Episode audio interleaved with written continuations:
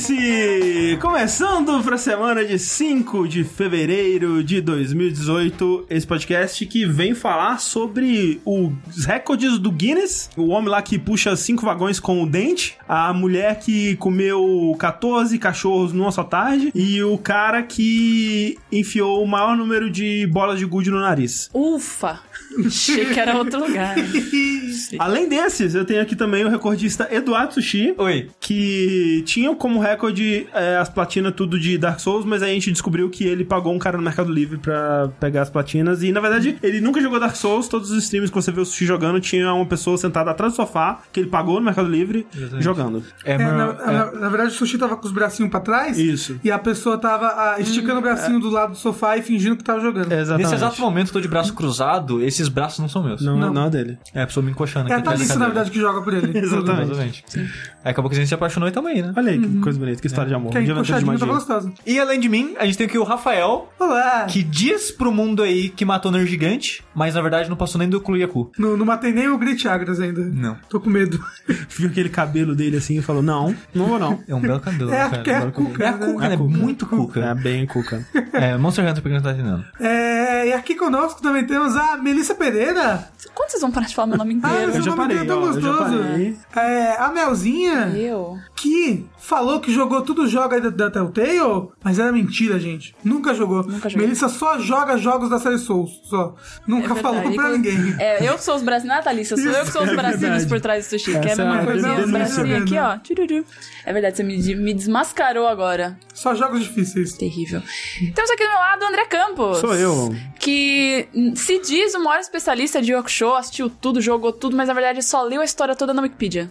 Só A viu gente- as imagens só, porque ele só sabe ver as imagens. Tem o cara, o cara de verde, o cara de azul. Exato. Tem o cara de cabelo vermelho. E aquele Leu- outro cara lá, que Leu tem um a olho. Wikipedia tá se achando especialista. Mas o mangá é preto e branco, você não sabe, na É verdade. verdade. Olha aí, viu? Mais uma prova de Olha que eu não aí, sei de nada. olha aí, obrigado, Rafael. Tra- Aqui tem informação. Mas, ao contrário do dublador do Quabra, que infelizmente nos deixou, o que não nos deixou foram o- os jogos, que a gente vai falar em breve. Mas antes disso, é sempre bom lembrar a você que está escutando esse podcast, primeiro, que ele acontece ao vivo, né? Os, os vértices de número ímpar, eles são sobre notícias e acontecem ao vivo no nosso canal do YouTube, youtube.com.br jogabilidade. Se você não esteve aqui durante a transmissão ao vivo dele, você perdeu esse calor humano, esse chat bonito, a gente interagindo com você, talvez lendo algum comentário que você tenha ao vivo aqui pra gente. Então, compareça lá daqui a 15 dias, dá um oi pra gente que a gente vai ficar muito feliz. Além disso, o Vértice, todo o conteúdo que a gente produz aqui no Jogabilidade, ele só existe porque é, vocês vão lá mês após mês e contribuem nas nossas campanhas do Patreon e do Padrim. Então, patreon.com.br jogabilidade, padrim.com.br jogabilidade. Com valores a partir de um real ou um dólar por mês, você já garante que o Jogabilidade continue a existir. Muito obrigado a todo mundo que tá com a gente desde 2015, pelo amor de Deus. É, e a gente espera continuar assim por muito tempo. Outro aviso, antes da gente partir pro Vértice em si, é um aviso que o, o meu amigo Wilkinson, do grupo do, do Jogabilidade lá do Telegram, ele pediu pra, pra dar, que a Jogabilidade ah, que a, que a Game Jam Jam Test, que volume 3, vai acontecer em breve. O, o Wilkinson e o pessoal do, do, da, da Jam Test, que foram o pessoal que é, organizaram a Jogabilidade Jam, né? é, ano passado, e foi muito legal. Então, eles estão fazendo outra Jam, que essa não é necessariamente relacionada com jogabilidade, né? Não, não, não é uma Jogabilidade Jam, mas é uma Game Jam. Tem um tema essa? Vai ter um tema, mas ainda não foi anunciado. Ela vai começar no dia 16 de fevereiro. Na verdade, tipo, da madrugada do dia 16 pro dia 17, né? Vai começar meia-noite do dia 17 ali. E vai até o dia 25 de fevereiro, também madrugada do, de 25 pra 26 ali. É, e o tema vai ser anunciado no dia da estreia, né? No, no dia 16. Então, quem quiser mais informações sobre essa Game Jam, procure por Jamtastic no, no Google, você vai encontrar. Ou então, se você estiver escutando a versão editada desse podcast, no link do, do post, é, você vai encontrar o link pra é, saber como fazer parte, encontrar uma equipe, essa coisa toda. Outro aviso que eu quero dar é uma coisa que eu ainda não consegui dar uma olhada a fundo, mas pelo que eu, o pouco que eu vi, é um material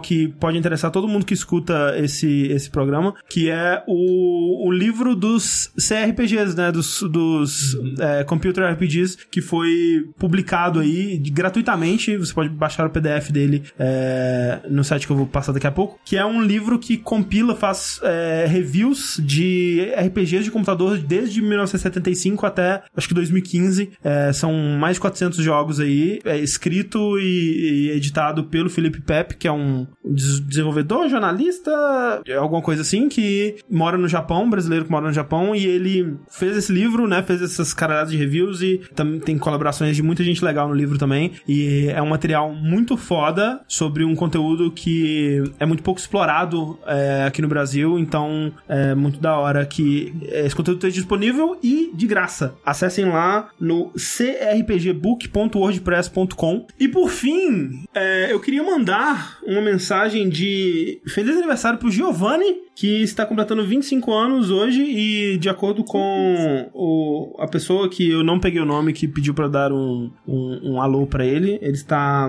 muito triste e foi ele que apresentou o jogabilidade pro grupinho de amigos dele, então assim, muito obrigado, é, Giovanni, pela sua, é, pela sua audiência e pela sua companhia. E feliz aniversário, que você supere essa bad aí e Beijo. Um, um beijo na sua alma, muito obrigado. E obrigado a- a- a- aos seus amigos aí também que estão escutando a gente e dando essa força. Feliz aniversário. Valeu.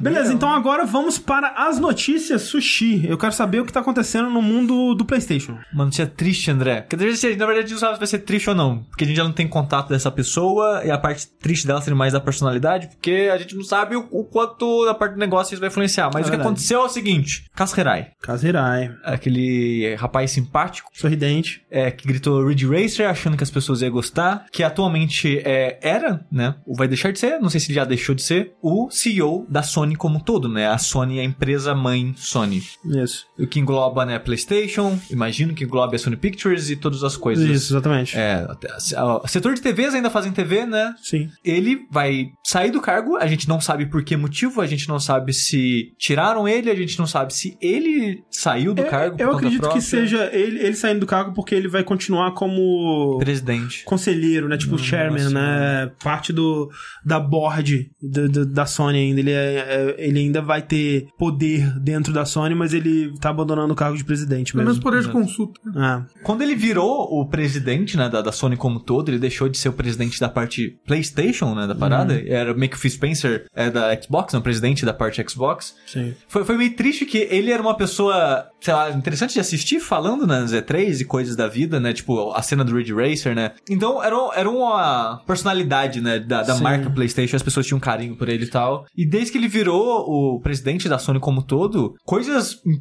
importantes aconteceram na empresa, talvez nem tudo dê a é, atribuir a ele, mas, tipo, Sim. foi quando ele virou presidente que a Sony meio que deu uma volta por cima, porque ela, como empresa, de modo geral, ela tava no vermelho, né? É. O setor PlayStation tava dando lucro, o setor Sony Pictures tava dando lucro, mas todo o resto tá dando prejuízo. E ima- especula-se, né? Imagina-se porque por isso que ele virou presidente da empresa, É, né? foi com a iniciativa dele, que é One Sony, uma porra assim que chama, Sim. que ele, ele ele falou, bora tirar o que tá dando errado, focar no que tá dando certo e eles focaram bastante em, em câmeras, né? Especialmente câmeras pra celular, que a maioria da, até tipo, sei lá, câmera de iPhone ou, ou outros celulares que não são da Sony usam câmeras Sony. É, eles pararam de fazer celular, É. né, nessa. Eles pararam de fazer notebook, né? A série vai foi descontinuada. A parte de produção de TV foi diminuída pra caramba. Sim. Então, tipo, muitas coisas que a Sony fazia assim foram, foram descontinua- descontinuadas e paradas, né? E eles focaram no, no, no que tava dando certo, que era videogame, exato. câmeras e. E, deu assim. certo. E deu né? certo. Acabou É. que a, a empresa, de modo geral, voltou a estar no positivo, né? Voltou a estar no azul. Tipo, eu falo que eu não tinha triste porque a gente tá perdendo a personalidade dele, mas, tipo, pode ser bom pra empresa? Ah, não É, sei.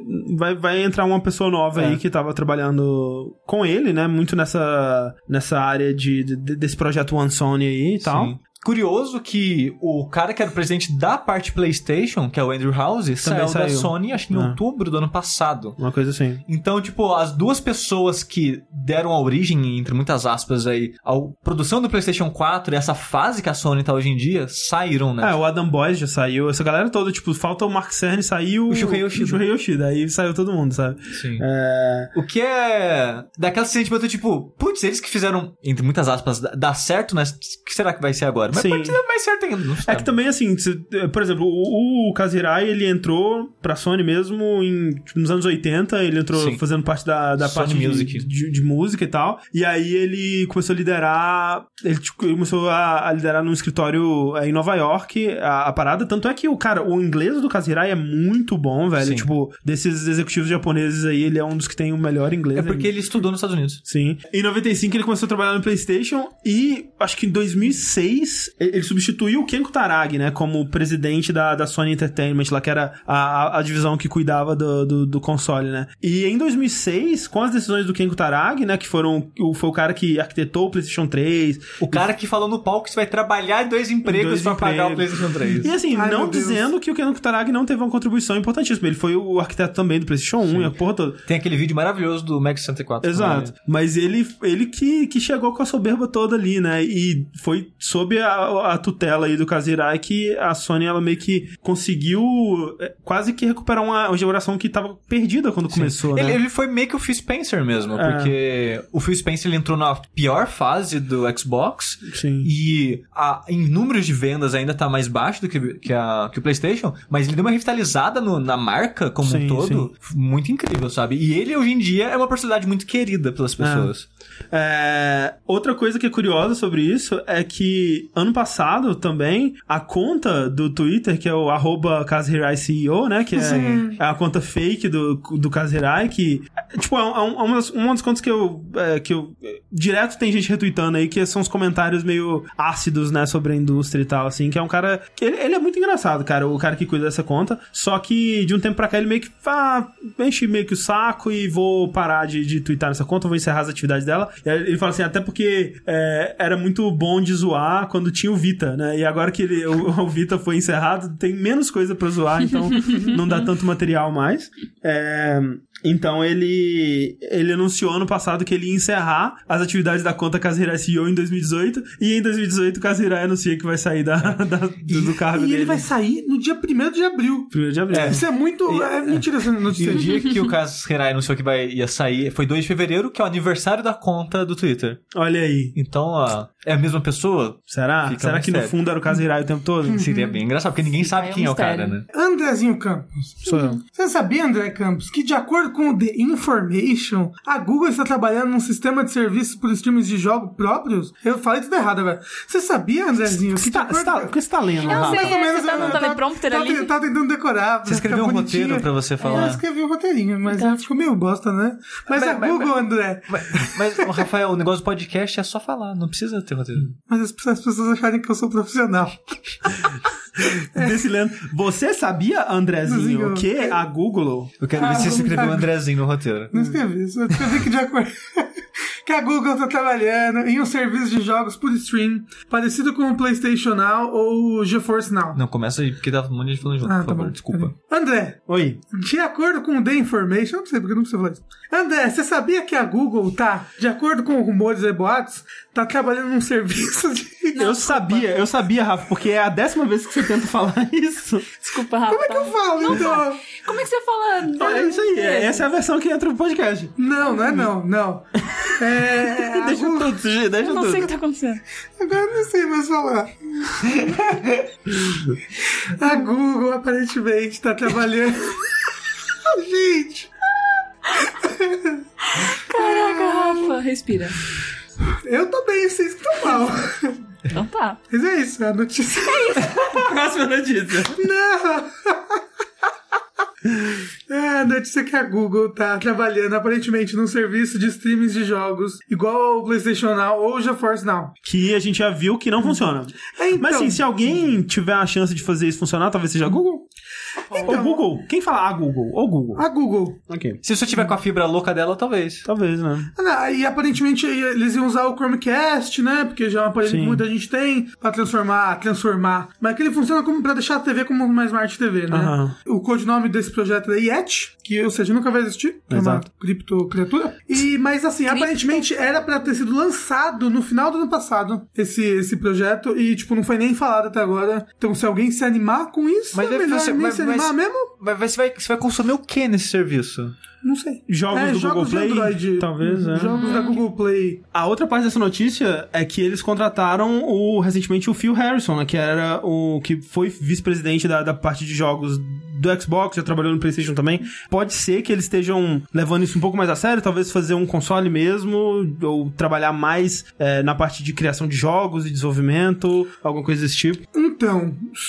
a- Porque quando a gente pensa assim, tipo, quem é que não tá ainda no mercado de jogos que poderia entrar, que teria como entrar? Aham. Google é uma. Tipo, eu não sei se ela teria interesse, mas se ela quisesse, ela teria É como. porque, no final das contas, é um mercado arriscado, né? Tem Sim. muitas tem empresas já muito bem estabelecidas Exato. e, e cases de fracasso gigantescos. Mas você pode falar isso de quase todos os mercados, né? É, mas é que é, mas justamente porque é um, um mercado que é, é muito difícil você começar nele. É um investimento muito alto. é, você precisa de muita coisa pra fazer um bom lançamento de console, assim, sabe? Tipo, tem todo o custo de pesquisa de desenvolvimento, né? Depois tem o custo de, de, de fabricar o console, tem o custo de desenvolvimento de jogos, que às vezes são anos de Tem, desenvolvimento, tem todo o estúdios. custo de distribuição de console, que não é, não é barato você distribuir esses, essas caixas gigantescas pelo mundo todo, É, navio e o cara não é, não é pra qualquer um. Então, assim, Google conseguiria fazer, né? Mas o que resta saber se, se é algo que eles têm interesse. Parece que talvez tenham, que eles estão falando dessa coisa de streaming de jogos, contrataram o Phil Harrison, essa coisa toda. Mas é como eu falei, é, em teoria, pelo boato, era pra ter anunciado esse serviço já no final do ano passado. Não anunciaram, não falaram nada sobre isso ainda. E a gente sabe que um dos grandes problemas, né, desse tipo de streaming de jogos é, é o lag, né? Sim. Pode ver o, o PlayStation Now, o, o próprio Ge- GeForce Now às vezes dá esse problema. E, e para você contornar esse tipo de lag, você precisa que você precisa de inf- infraestrutura de internet muito boa, sabe? E os jogos eles são uma, uma mídia que diferente, por exemplo, do, do Netflix,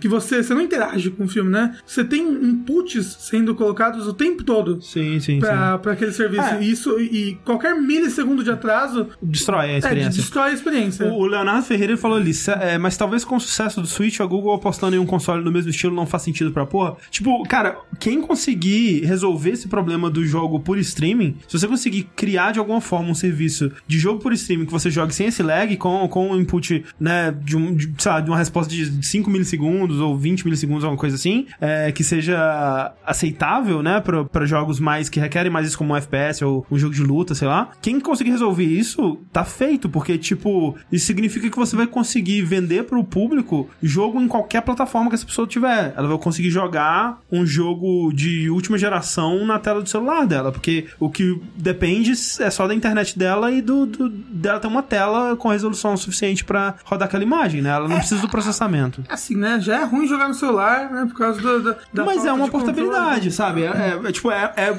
é um, um leque de possibilidades muito grande que abre para pro jogador, Sim. sabe? E, Assim, e- e é uma parada que, tipo, console, videogame vai sofrer disso pra sempre, imagino, da parada dos jogos que eles caem no esquecimento, porque são de, ah, jogo que só roda no PlayStation 2, jogo que só roda Ah. no PlayStation 3, essas coisas. Isso mata é, a parte de história de jogos, né? E se você tiver um- uma única coisa louca ali rodando tudo, você não precisa mais de um console, só precisa ter a TV. Aí só a TV tem um aplicativo da parada e roda. Mas é um problema que a solução é, é magia, sabe? Então. É, tipo, tem que ter um salto de tecnologia aí pra resolver esse problema que ou melhora toda a internet do mundo, sabe? Ou Não, alguém ou, tem algum. Ou só funciona na Suíça, esse negócio, entendeu? Ou pra quem realmente, como o Sushi tá falando, tem o, o- a fibra do Google louca lá, né? É, se o Elon Musk não tivesse colocando foguete no espaço, ele tava fazendo isso daí. Se tivesse fazendo coisa pro videogame, já teria resolvido os videogames, o Elon Já Musk. mesmo. Ah, não. Nada, ele, colocar... ele entra na porra do ramo de VR também, ia ser É. uma Ah, bosta. não. Enfim. Agora, gente, notícias sobre a EVO 2018. Da gravação desse podcast teve um stream ontem, onde foi anunciado o line-up de jogos que vão rolar na EVO. Foram anunciados oito jogos, né? Que vão ser os oito jogos principais lá. Sempre, né? Pra quem não sabe, tipo, a EVO é o maior campeonato de jogos de luta do mundo aí, né? Ela é como se fosse o, a Copa do Mundo, que acontece todo ano, ou o Super Bowl, sei lá, sabe? Tipo, é, é o campeonato brasileiro, só que do mundo, de, de jogos de luta que acontece em Las Vegas, se não me engano, todo ano. Os jogos que são que são os, os jogos de destaque, né, que são que são os jogos que fazem parte da competição principal, eles são selecionados às vezes por decisão da, da do comitê da Evo, às vezes por votação, né? Teve um. Acho que ano passado tá, alguns jogos foram decididos por votação. Esse ano parece que não teve votação, fiquei surpreso. Eles simplesmente fizeram um streaming ontem, onde tava lá o, o, o Mr. Wizard e o Markman conversando com a galera, falando, né, do- dos jogos que tinham. Que, que- dos oito jogos que iam ser competidos lá. E foi meio chocante pra muita gente, que eu acho que pela primeira vez, acho que em 15 anos, não vai ter Marvel vs Capcom, né? Algum jogo da série, né?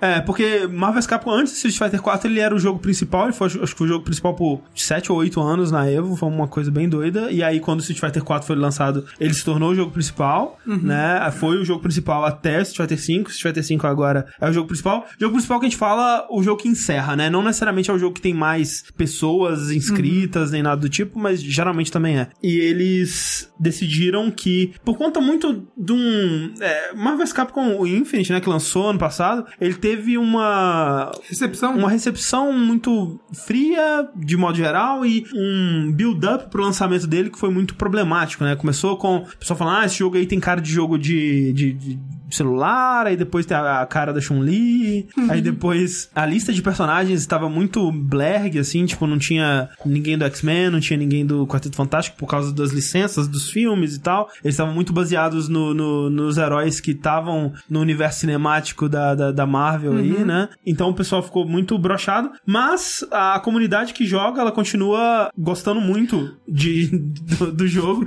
Ao que tudo indica, ainda é um jogo muito bom, né? E ele tá sendo muito jogado ainda em, em torneios fora do Evo, ainda continua tendo bastante gente participando e competindo. O que deixa é, estranho o- a declaração que o, o Mr. Wizard lá deu, que ele falou que ele não acha que as pessoas estão jogando o jogo e esse é o problema. Nós temos que dar apoio aos jogos que as pessoas jogam. O que é bizarro, porque o Injustice, por exemplo, no- se você for pegar campeonatos anteriores que tiveram o Marvel vs Capcom e Injustice, o Marvel vs Capcom ainda tinha mais pessoas inscritas pra jogar do que o Injustice. E o Injustice tá nesse jogo. E aí você tem jogos como, por exemplo, o BlazBlue Tag lá, né? Que é o, o novo jogo que vai misturar personagens de BlazBlue com o de Persona, com, Ruby. Ruby, essa coisa toda. Que é um jogo que nem lançou, ninguém sabe se vai ser bom, ninguém sabe se tem interesse, mas ele tá entre os jogos principais da Evo. Mas, mas tem um hype pra cima dele, é BlazBlue, sabe? Sim, mas, tipo, não, não condiz com o que ele tá falando, sabe? Tipo, que o Marvel tá lá porque as pessoas não jogam. Ninguém joga esse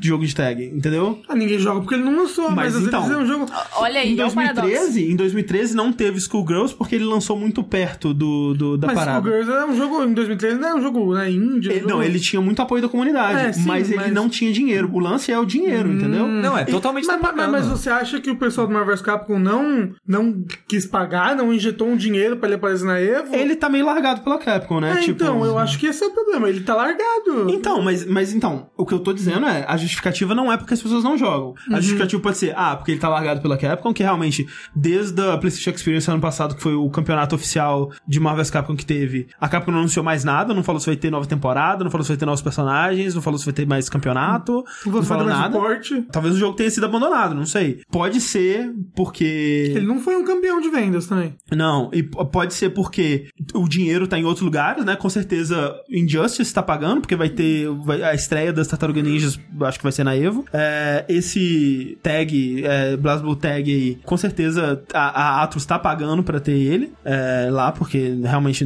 por interesse dos jogadores não, não vai ser. Ah, eu acho que BlazBlue é um interesse do jogador, sim. BlazBlue é uma série muito Ainda grande não, de- entendeu? Sério, mas ele já é Não, uma série é, não, não, não, estabelecida. não. É esse novo. É esse É. novo eu tô falando. Mas então, as Então, pessoas. mas seja uma série que as pessoas já estejam, tipo, caramba, Mas não pra um campeonato, entendeu? Tipo, Ah, as pessoas elas não gostam Não, de não, mas, participar, mas, tipo, mas com certeza estão pagando pra, Não, pra divulgar a PAN, né? Sim. Tipo, as pessoas elas querem primeiro jogar o jogo, né? Ver se ele é digno de campeonato, pra saber se elas querem dedicar o tempo a ele. Não, tipo, estrear já com o jogo. Tipo, vai ter gente participando, Mas mas. é porque BlazBlue já é uma série hardcore, né? De, por que os dois estão pelados? Mas, mas e. BlazBlue já é uma série hardcore de jogos de luta, sabe? Marvel é mais. É. Eu não acho que é mais, não. É mais? Eu não acho Caralho, que é mais. Mais do que é mais. Eu acho que BlazBlue é bem bem mais técnico tá, do que Marvel. Você Não, está não. louco. Técnico eu não tô falando. Tô falando de técnico. Não, Não, tudo bem. mas tô falando de público. Tipo, Não, não, Marvel não, e não, histórico não, em não, não, não, campeonatos. Eu tô falando de técnico. Não, ele, tudo bem. ele é um jogo muito técnico, Mas- ele atrai esse público que gosta, assim, de jogo de luta num nível de frame data, entendeu? Mas a EVO não é os, campe... os jogos mais técnicos do mundo. É os jogos que vão atrair mais público e tem mais gente querendo jogar, interessada, entendeu? E por isso o, o BlazBlue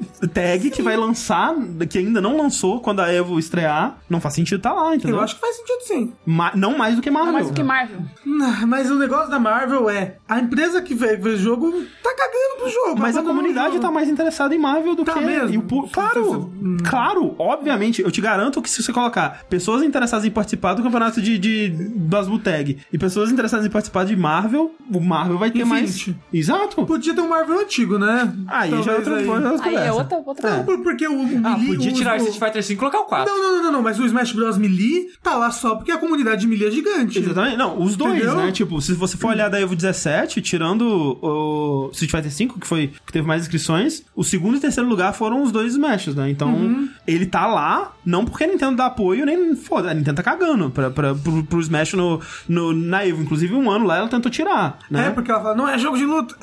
É, a Nintendo Party game.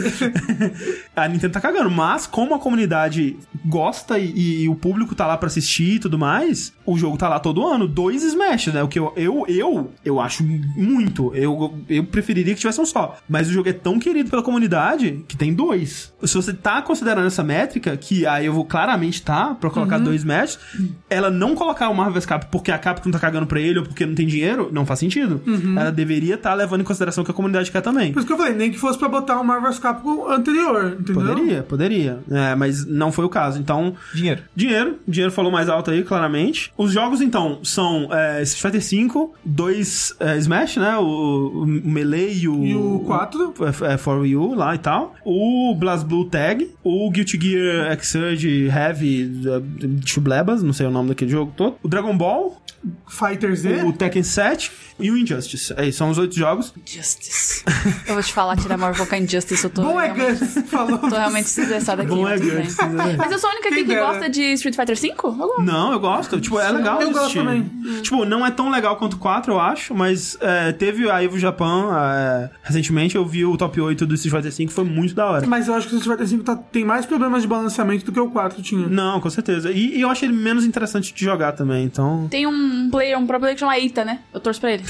O nome dele é Eita, japonês. Tem, não lembro é, desse cara. Eu gosto dele. Uma, uma outra coisa que o pessoal tá se baseando em campeonatos anteriores à Evo pra ter uma noção de como as coisas vão, vão rolar, talvez Dragon Ball Fighter seja o jogo com mais inscritos da Evo, pelo hype que o jogo tá e pela quantidade de jogadores que estão se inscrevendo em outros campeonatos menores e tal. Que loucura Dragon Ball, tem tanta É. força ainda, né? Hoje em Eu tô dia. bem curioso pra assistir o Mas não campeonato pelo, de Dragon, Dragon, Ball. não pelo nome Dragon Ball, né? Pelo jogo que foi feito em Ah, cima. Mas o nome Dragon É, Ball, o eu nome. acho que não só o jogo. Não, é um pouco nome, mas É, eu acho tem- que não tanto É, tem um nome. bocado do nome, mas acho que é mais o jogo. É, tem muita é gente se o interessando por ele e nem conhece E, Dragon e Ball. ele é um jogo que ele. Como ele é o primeiro da série dele, e ele não tem mu- muita bagagem que você tem que saber previamente pra conseguir começar. Então ele é Uhum. uma porta de entrada pra muita gente que talvez se interessasse.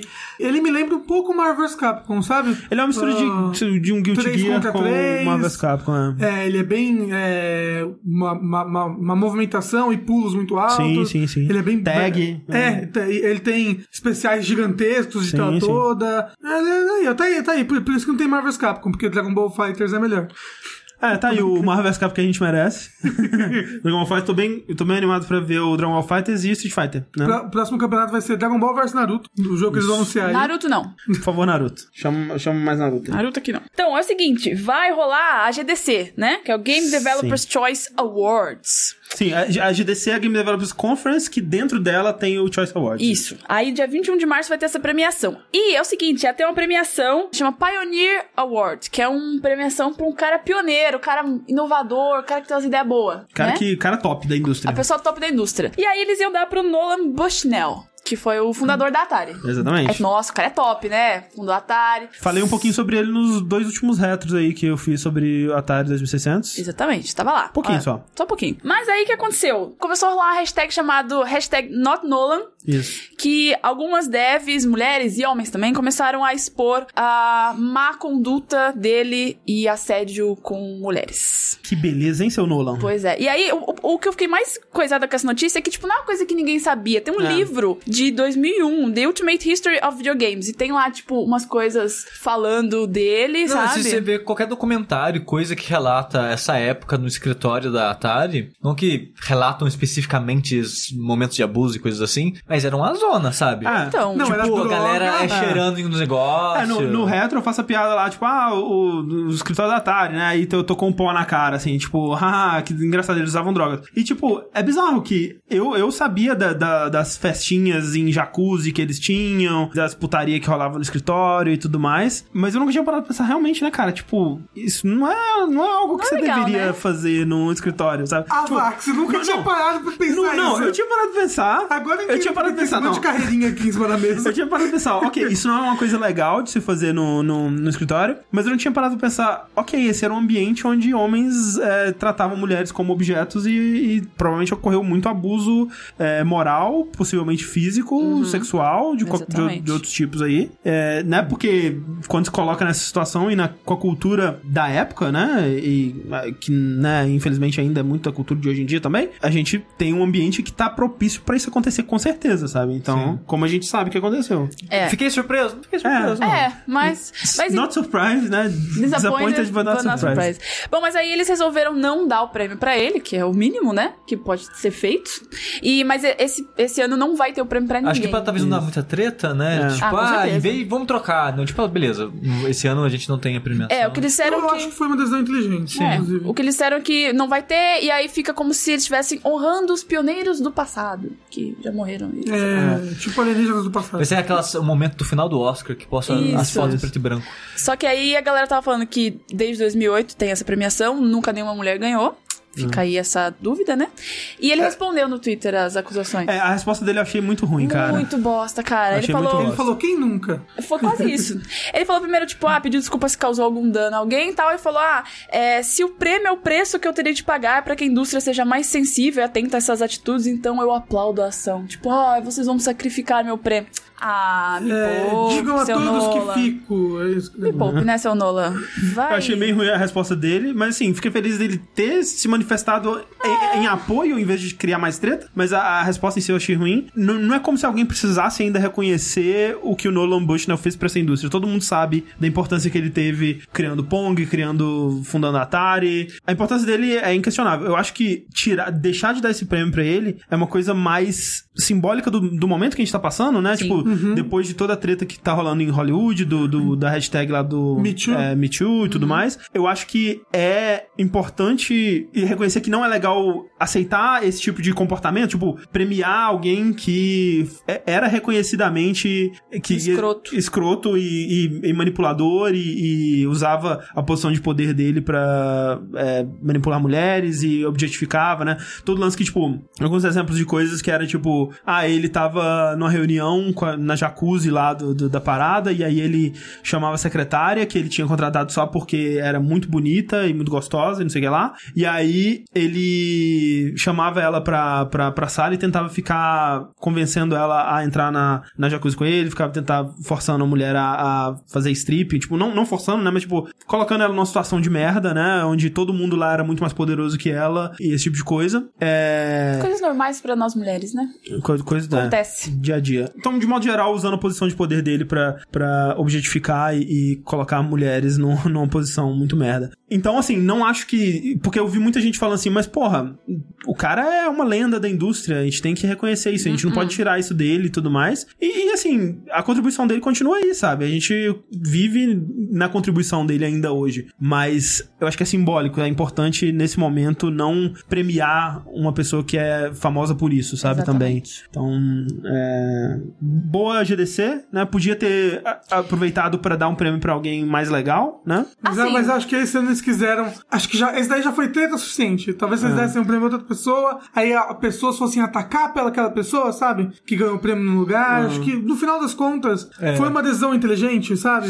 Né, assim, boa GDC entre aspas, vou falar, viu? Porque já tava aí, todo mundo já sabia do histórico dele e mesmo assim eu É, o prêmio, vai. Exatamente, Então, é. Tem isso. naquelas, Tipo, né? e, de, e de novo, sabe? tipo, Será que não rolou? Porque o, o Videogame Awards, né? Eles deram um prêmio parecido pra Carol Shaw, né? Que foi a. é, também uma pessoa dessa época, é criador do River Raid e tudo mais. Um- alguns anos antes deram também um prêmio pra Roberta Williams e tal. É, é estranho que eles não tenham pensado ne- nesse, nessa resposta que poderia ter tido esse, essa decisão de dar o prêmio pro Nolan Bushnell. Porque... Ainda mais nesse momento, É, né? nesse momento, que né? Tem que olhar o que tá Exatamente. acontecendo no mundo agora e todas as polêmicas e falar: Ah, quer saber? Vamos botar prêmio pra esse cara aqui, que é, tipo igual ao que tá. igual às polêmicas acontecendo lá. Sim. Então, eu acho que talvez É, essa tipo- sensibilidade deveria ter vindo antes, mas acho que eles conseguiram no final das O contas medo dar é, uma. será que se não tivesse rolado a hashtag, tá- ele estaria ganhando o prêmio? Aí fica a dúvida aí, É, né? Tipo, De novo, é, é bom deixar claro que o, até onde a gente sabe, pelo menos, o Nolan ele nunca cometeu nenhum crime, é, né? Assim, é. É, tipo, ele, ele não, é, Usar droga é crime. é, não. Não é um caso tipo do Harvey Weinstein, por exemplo, onde a gente tem é, coisas muito mais pesadas, ou, ou do, sei lá, do Kevin Spacey, sabe? Que tem umas coisas meio, meio es- esquisitas assim. Até a gente, é, a gente sabe, ele é, tinha um ambiente super tóxico, é, onde ele objetificava mulheres, né? O que é terrível. É, então, assim, fe- feliz deles terem tomado essa decisão aí. exatamente. Mas, Mel, qual é a notícia boa? Falando aí, então, de premiações. Vamos lá, falando de ser boa, é que o nosso amigo, nosso brother, Nosso... Gwenio Takeda. Gwenio. Gwenio. Não é Gwenio? Você falou que é Gwenio? É gênio. É Não, gênio. você falou Gwenio, você colocou um U. É porque você perguntou se era tipo gênio. Pra mim, então eu vou chamar de gênio. Gênio Takeda ganhou. Ele vai ganhar o Lifetime Achievement Award. Eu gosto tanto desses nomes, eu não, tenho, não sei como traduzir, né? Tipo, É prêmio, tipo- prêmio pra vida toda. Lifetime Pre- o Achievement. nome do episódio, um prêmio pra vida Vida toda. toda. Ele... Versão brasileira Alamo. É, É, é um, é um prêmio tipo que o Nolan Bushnell ia ganhar. mas em É, outra premiação. É, é um prêmio de realização. Isso, na DICE Awards, que vai acontecer agora dia 22 de fevereiro. Exatamente. É, esse cara, pra quem não sabe, né, ele é um dos designers de hardware da Nintendo, né? É. Ele ah, foi ele o designer por trás do controle M merda, mas que revolucionou as coisas. Controle M? O Controle. do analógico do 64. Ah, É. ok. É, sim. E responsável pelo Wii também, né? pelo É, que do- assim- Ué. Teve as funções dele lá, deu certo pra Nintendo, encheu com o dedo de dinheiro. Trouxe né? muita gente pra jogos. Isso é verdade. Gosto? Não gosto. Ajudou mas a é, criar né? uma indústria aí de jogadores casuais. Olha aí. E de objetos de plástico, que ninguém, Isso. as pessoas compravam e nunca usavam. Mas agora é de papelão. Agora Então, tudo é bem. verdade. Mas ele vai ganhar esse prêmio maravilhoso que o Kojima já ganhou. Olha aí. O, Kojima O Kojima ganhou. tem um prêmio o Todd. Howard que ganhou. Também. Não, na Não é que as verdade. pessoas gostem dele. É, na verdade não. Tipo, o, o Kojima ganhou um outro prêmio na DICE. é, não. Me enganaram. O, o- a pessoa que ganhou o prêmio, esse prêmio que o Gen Takeda tá ganhando antes dele foi o Satoru Iwata. Que esse prêmio ele não é dado todo ano. Eu acho que foi, ele foi dado pro Satoru Iwata postumamente, se eu não me engano, Não, acho que Deus. 2015. É, Fui enganado, então. E agora o Gen Takeda vai receber esse prêmio. Lembrando também que o Gen Takeda, é, apesar dele não ter morrido, ele não trabalha mais pra Nintendo, né? Ele se aposentou acho que ano passado. Como assim, apesar de não ter morrido? É porque, assim como o Satoru Iwata tá, re- ele tá recebendo depois do, do- das realizações. Ah, ok. entendeu? Ah, mas como assim que- o Não, mas é assim que funciona. Você faz as coisas e depois você ah, recebe é, os prêmio prêmios. Tudo bem, faz sentido. Porque é tipo, ó, isso daqui foi toda essa mas, carreira. é, mas o negócio ele tá sendo reconhecido, tá recebendo prêmio após ter abandonado a carreira. Isso, né? exato. Isso. Prêmio Vida Top. Exatamente. Aí. A vida dele foi É top, porque é não sei. complicado esperar o cara até ele aposentar, porque talvez ele Não morre antes de aposentar, o entendeu? Mas vai que ele faz algo melhor ainda. Aí dá outro, né? Enfim, o gênio Takeda vai ganhar. Inclusive, ele. ah, Você vê como a Nintendo é velha, né, cara? Quando o, o, o Gen Takeda entrou pra Nintendo, o Gunpei Yokoi, que veio a, a criar o Game Boy mais pra frente, toda essa coisa toda, ele já trabalhava lá na parte de brinquedos. E o Gunpei Yokoi foi chefe dele por muito tempo. Aí o Gunpei Yokoi fez a carreira dele, morreu no acidente de carro. Triste. E eu, e eu acertei no jogo show. Acertou essa Então pergunta valeu no jogo show. Você tá feliz que você acertou a morte dele, é isso? É. Tá Eu feliz? esqueci de trocar o vídeo, é verdade. É. Tá feliz que, que ele morreu? Só pra você acertar no jogo show? É pra isso que serviu a morte dele? Pra você? Não significou nada. Nada. Eu era muito novo, gente. Não E aí depois o cara fez toda a carreira dele na Nintendo e aí aposentou também, cara. Nintendo é há décadas de história. Aposentador Então, aí. tipo, a- botaram no grupo do Facebook esses dias lá no Jogo do Clube uma foto da fachada da Nintendo em, sei lá, em 1904, assim. E, tipo, é impressionante, é empresa velha, gente. Não, é que ela fazia os negócios de carta, Então, né? sim. Então, ela tá lá há muito tempo. Eu tava vendo, é, eu tava tentando encontrar é, no- é, notícias sobre Super Mario em revistas brasileiras, não me pergunte por quê. E aí eu vi uma, acho que é um- uma semana em ação games, onde eles estavam falando, ó, fenômeno do Super Mario, né? Aquela coisa toda. Super Mario é mais reconhecido que Jesus e tal. E aí eles começaram a contar a história da Nintendo, né? E aí eu acho que alguém escreveu provavelmente a, a informação correta, só que aí veio um editor e falou: não, isso aqui não pode estar certo, porque tava lá, fundada em 1989, a Nintendo tá, tá, tá, tá, tá. Ah. E tipo, não, cara, não faz É sentido. 1800. 1889. Isso. E aí algum editor deve ter visto aquilo lá e falado: não, mas isso aqui tá errado. tá errado, escreveu, 800. é, Não tinha nem videogame, Nem né? existia ninguém Vocês nessa estão época. tudo louco. Falando em pessoas velhas que fizeram coisa boa, mas que eventualmente vai descobrir que fizeram merda, Não porque vai. todo mundo fez merda. Isso é verdade. mundo. Isso é verdade. Não ponha sua fé em ninguém. Basicamente é a lição que Não a gente põe tá aprendendo. fogo na Você lembra quando as pessoas gostavam do Silvio Santos há, tipo, dois anos atrás? Não pode mais. Não. Dois, Deu moral tá, pro Temer. Tá mais pra 20, né? Olha só que coisa é, curiosa que, que aconteceu. Tipo, eu tava assistindo a, a- o Ga- Games on Quick, né? Galston Games on Quick, o jogo é para de, de speedrun lá e tal. E o YouTube me recomendou um vídeo falando da, da Games on Quick, né? De um canal, um tal de Apollo Legend aí, que eu não conhecia. Eu vi os vídeos dele. Ele tá falando mal do Games on Quick? Tava falando um pouco Porque mal. né? sempre que eu vejo speedrun, aparecem uns vídeos. Por que que Games on Quick tá uma bosta? Aqueles coisas. Aí eu assisti, ah, ok. né, Entendi por que Games on Quick tá uma bosta, apesar de que não tá. Eu tô gostando. Tá legal. É, mas legal os vídeos dele, da hora. E aí o YouTube começou a me recomendar outros vídeos. E aí um vídeo que ele lançou um pouco depois disso era um vídeo assim: trapaceiros que foram pegos trapaceando em speedrun, né? E aí ele mostrava lá um- uma série de é, speedruns onde os caras é, pegavam trechos de runs diferentes e juntavam, né? E aí tava rolando toda uma investigação em cima dessas runs que as pessoas achavam muito absurda ou, ou que elas achavam que a pessoa teve muita sorte e tal. E aí eu olhava, analisava em editores de vídeo, editores de áudio, onde você podia ver que o som tinha sido cortado naquele ponto e tudo mais. Pessoal, é Você profissional. sai, não. Você sai do, do speedrun. Então, assim, coisa de tipo assim, tinha uma lá que era uma run de Ocarina of Time que é, o cara percebeu que no menu de Ocarina of Time, quando você pausa ele, abre aquela telinha, né, com aquelas abas que você vai girando, e quando você fecha, ele lembra qual a última aba que você tava. Então, quando você apertar Start de novo, vai começar naquela aba. E o cara aproveitava essa tela de pause pra fazer o corte. E aí os caras perceberam que, opa, não era nessa tela que ele parou no último pause. Aí quando ele clicava no pause, voltava outra tela, os caras, ó, teve um corte aí. Cara trapaceando. Então descobriram é, várias é, runs que foram falsificadas assim e tal. E tá rolando muito disso. É, o pessoal tá percebendo muita, muita coisa de- desse tipo de coisa. Coisa de tipo, o cara tá jogando ao vivo no, no Twitch, é, câmera na, na mão, né, dele. E, e aí percebem que. Que tá com um controle de Dreamcast, sendo que ele tá jogando Play 3. Não, tá com controle de Super Nintendo jogando Yoshi Island, mas aí o, o, o movimento do Yoshi, coisinhas minúsculas assim, tipo, ele não apertou pra baixo essa hora e o Yoshi deu uma baixadinha. O que que tá acontecendo, sabe? É, então, os caras estão muito CSI nessa parada, tentando descobrir. ruim, às vezes. O controle tava ruim. Não, mas tinha umas coisas que eh, não tinha como, sabe? É bem impressionante, eu acho muito impressionante. Que, tipo, a notícia mesmo que a gente vai falar daqui a pouco, né? Que são os recordistas, né? Que engraçado, que são, acho que os dois ma- nomes mais famosos é, de recordes de jogos clássicos, né? Antigos, né? Ah. de- Dos anos 80 e tal. Tem até o, o King of Kong é com algum deles, né? Sim, é com Billy Mitchell, sim. É, que tá na treta toda cagada aí. É, eu não assisti esse comentário, não sei se eu deveria ver ele agora, depois de saber dessa É treta. bom, é bom o documentário. Bom. Sim.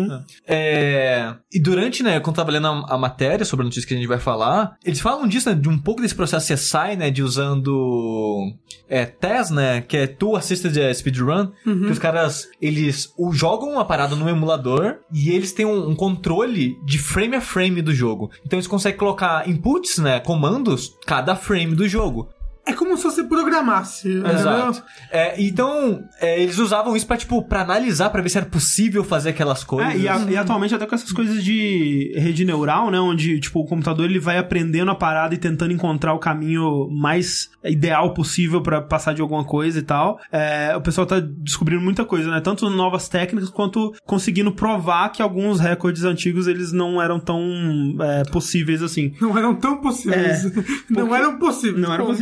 Exato. É, o, o que aconteceu então é que esse cara, nesse vídeo de, de 10 speedruns falsificadas, ele começa a falar do- de um sujeito chamado Todd Rogers, que ele tem, ele é o, o dono do recorde mais antigo que ainda não foi batido do mundo, que é um recorde de mais de 35 anos atrás, de um jogo da Activision pro Atari 2600, chamado Dragster, né, que é um joguinho de drag race, né, que tipo, não a, a do, Não é do RuPaul? Mas é tipo do, do carro, né? Que ah, vai numa linha reta de um ponto A até um ponto B e é, é basicamente um jogo sobre passar marcha, né?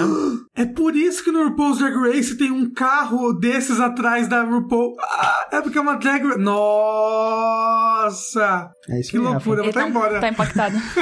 E aí, esse recorde do, do Todd Rogers é um recorde de 5.51 segundos. Que ninguém no mundo nunca mais conseguiu fazer, né? É o melhor recorde que, que tem, né? Você vê na, no, no Twin Galaxies, que é um site que compila esses recordes mundiais, que tem, tipo, em primeiro lugar, Todd Rogers, desde 1980 e Blair, é, com o recorde dele de 5.51 segundos. Uma galera com 5.57 segundos, né? Que foi o segundo melhor, melhor pontuação que foi possível de, de ser conseguido ali. Ninguém nunca chegou nem perto desse, desse recorde dele, né? Lembrando que pra um recorde de um jogo tão simples que, tipo, dura 5 segundos o jogo, é, esses .007 aí pra 0.001 segundos aí é, é um- uma janela de, de, de possibilidade gigantesca aí que ninguém conseguiu ah, se aproximar, né? Então, muito ficava tipo, mas cara, como que ele conseguiu, né? E aí ele começava a falar que não, eu consegui fazer de um jeito que eu já começava o jogo na segunda marcha, então eu consegui chegar muito mais rápido. Mas, cara, não, não tem como fazer isso no jogo e É, tal. Ninguém nunca conseguiu fazer isso. É, só ele, e ele nunca conseguiu repetir isso ao vivo, né? Porque na, na época, o, a, tanto a Twin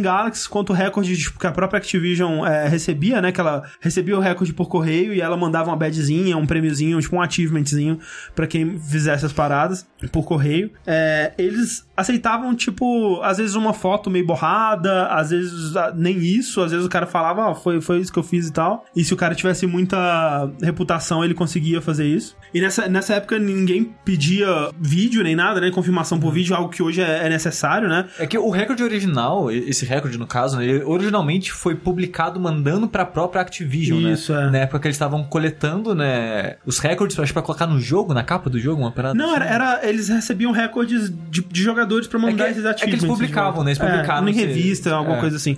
E aí, a, a, a Twin Galaxies pegou esse recorde dele e adotou como oficial também, né? Só que não tem provas de que isso realmente aconteceu. Uma coisa, tem, existe uma foto que rola por aí, uma foto que é uma foto meio borrada, assim, de uma tela de TV com os 5.51 segundos, só que já, já descobriram que rolou um Photoshop ali, que ele pegou o, o 5 e 1 de outros números que aparecem na tela e colocou lá e tal. E os caras conseguiram descobrir que a foto é, é forjada. E fora isso, não tem nenhuma prova de que ele conseguiu esse, essa parada.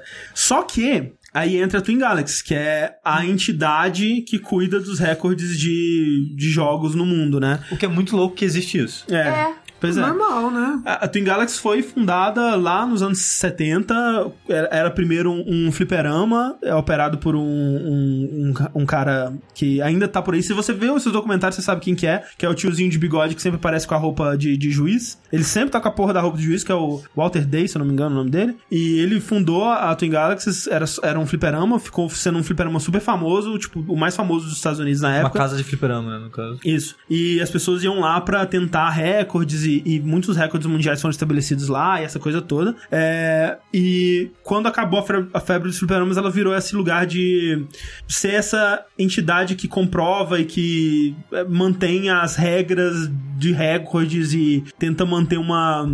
é, uma, uma estrutura pra validar ou reprovar recordes de, de jogos e tal. Sim. E aí, o Todd Rogers, de algum- por algum motivo, ele ficou muito amigo da galera da Twin Galaxy. Inclusive, ele chegou a trabalhar como juiz na Twin Galaxy durante muito tempo. Ao longo dos anos, quando novas pessoas foram entrando na moderação do Twin Galaxies e meio que olhando pra esses recordes antigos e vendo, cara, isso aqui não faz muito sentido e tal, Não vamos tem muita informação, parada. não tem prova. É, e os caras da, da velha guarda, tem falam, não, cara, você tá falando do Todd Rogers, o, o Mr. Activision. O cara tem o recorde de todos os jogos da Activision de Atari, O apelido dele é o rei dos videogames. rei dos videogames, E cara. ele fala, tipo, tem um vídeo assim, uma entrevista, tipo, ah, eu ouvi falar que você tem muitos apelidos, que lá ele, ah, um deles é o rei do videogame. Tipo, Ah, que ele fala, É. eu sou o rei dos videogames. Isso, e aí, é, e- esse. é, o, problema disso é justamente que a velha guarda ela tava muito apegada a, essas lendas, né, esses nomes que foram os que, o que fizeram a fama da Twin Galaxy, Todd Rogers, Billy Mitchell, essa galera toda, e ninguém permitia que eles tocassem no- nos placares desses caras. Precisou alguém usar essas técnicas que a gente tá falando de TAS, né, que é Dual Assisted Speedrun, e olhando frame a frame o, o jogo como ele funciona, até a gente construindo leitores de RAM e plugando no, no Atari 2600 no hardware pra checar o que acontece frame a frame e fazendo isso com o Todd Rogers junto pra ele tentar fazer o que ele fazia e nada, né, e tal. Um cara, ele abriu o código todo do, do, do Dragster, analisou todas as possibilidades, tudo, fez uma tabela com tudo que poderia acontecer em todos os frames do jogo do Dragster possíveis, porque é um jogo muito simples, né? É um jogo que, como a gente disse, dura 5 segundos se você conseguir chegar até o final dele. E viu que é impossível fazer esse tempo. O tempo, o melhor tempo possível de ser feito é 5.57 e esse tempo já foi atingido por seres humanos e por TAS, assim, por, é, pelo Tool Assisted, pelos computadores e tal, e é impossível fazer qualquer coisa abaixo disso.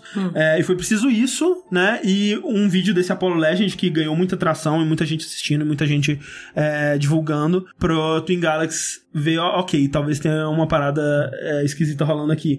E aí, quando você começa a ver que, tipo, o, o Todd Rogers no Twin Galaxy, ele tem, tipo, 7 mil recordes. E os recordes, cara, quando você começa a olhar, é uma parada ridícula, assim. Porque, tipo, ele tem, por exemplo, é... É o rei da falcatrua, né? Rei da falcatrua. Tipo, é, em Centipede de Atari 2600, né, que o negócio dele é o Atari, né, os recordes dele e tal, o recorde dele no, no Twin Galaxy é 65 milhões, né, tá lá, é redondinho, 65, 000, confirmado por juiz, né, não tem vídeo, não tem nada, e aí você vê, tipo, o segundo lugar, 58 mil. Tipo, de Nossa. 65 milhões pra 58 mil, cara. Tipo, que cara de pau, sabe? Ninguém conseguiu nada além disso, sabe? Entre essa janela gigante, tipo, o cara tá muito contando mentira, sabe? E falou assim, inventa o número aí, ah, 65 milhões. 65 Foi. milhões. Não, tem uns que é tipo ridículo, que é tipo. é, o meu placar é 99 é, milhões 999 mil 990. Ah, mas nesse jogo aqui a pontuação ela só sobe de 50 em 50 pontos. Como é que você conseguiu 90 pra fechar? e tipo, ele nem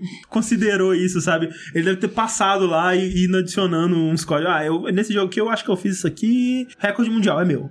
e foi pegando, sabe? Dá Tipo, dinheiro. 7 mil jogos, assim, muitos desses falsificados. Então, assim, quando o Todd Rogers caiu e ele foi banido do Twin Galaxy, todos os placares dele, é, confirmados ou não, foram removidos, né, do, do site. É que assim, tipo, a notícia que eu vi, ela focou muito mais no. Então. Nesse jogo do carro, de carro de corrida que a gente tava Do falando, Dragster, né? é. Exato. Falou né, do processo de teste, da descoberta e tal, mas não falou o resto né, da história. Aí quando eu vi só esse pedaço do carro, eu falei, ok, tirar o recorde dele, mas por que banir ele? Aí você falando todos os outros recordes, eu falei, ok, faz É, sentido banir ele. É, um babacão. Então, assim, isso aconteceu, ele foi banido, e eu acho que ele ter sido banido e.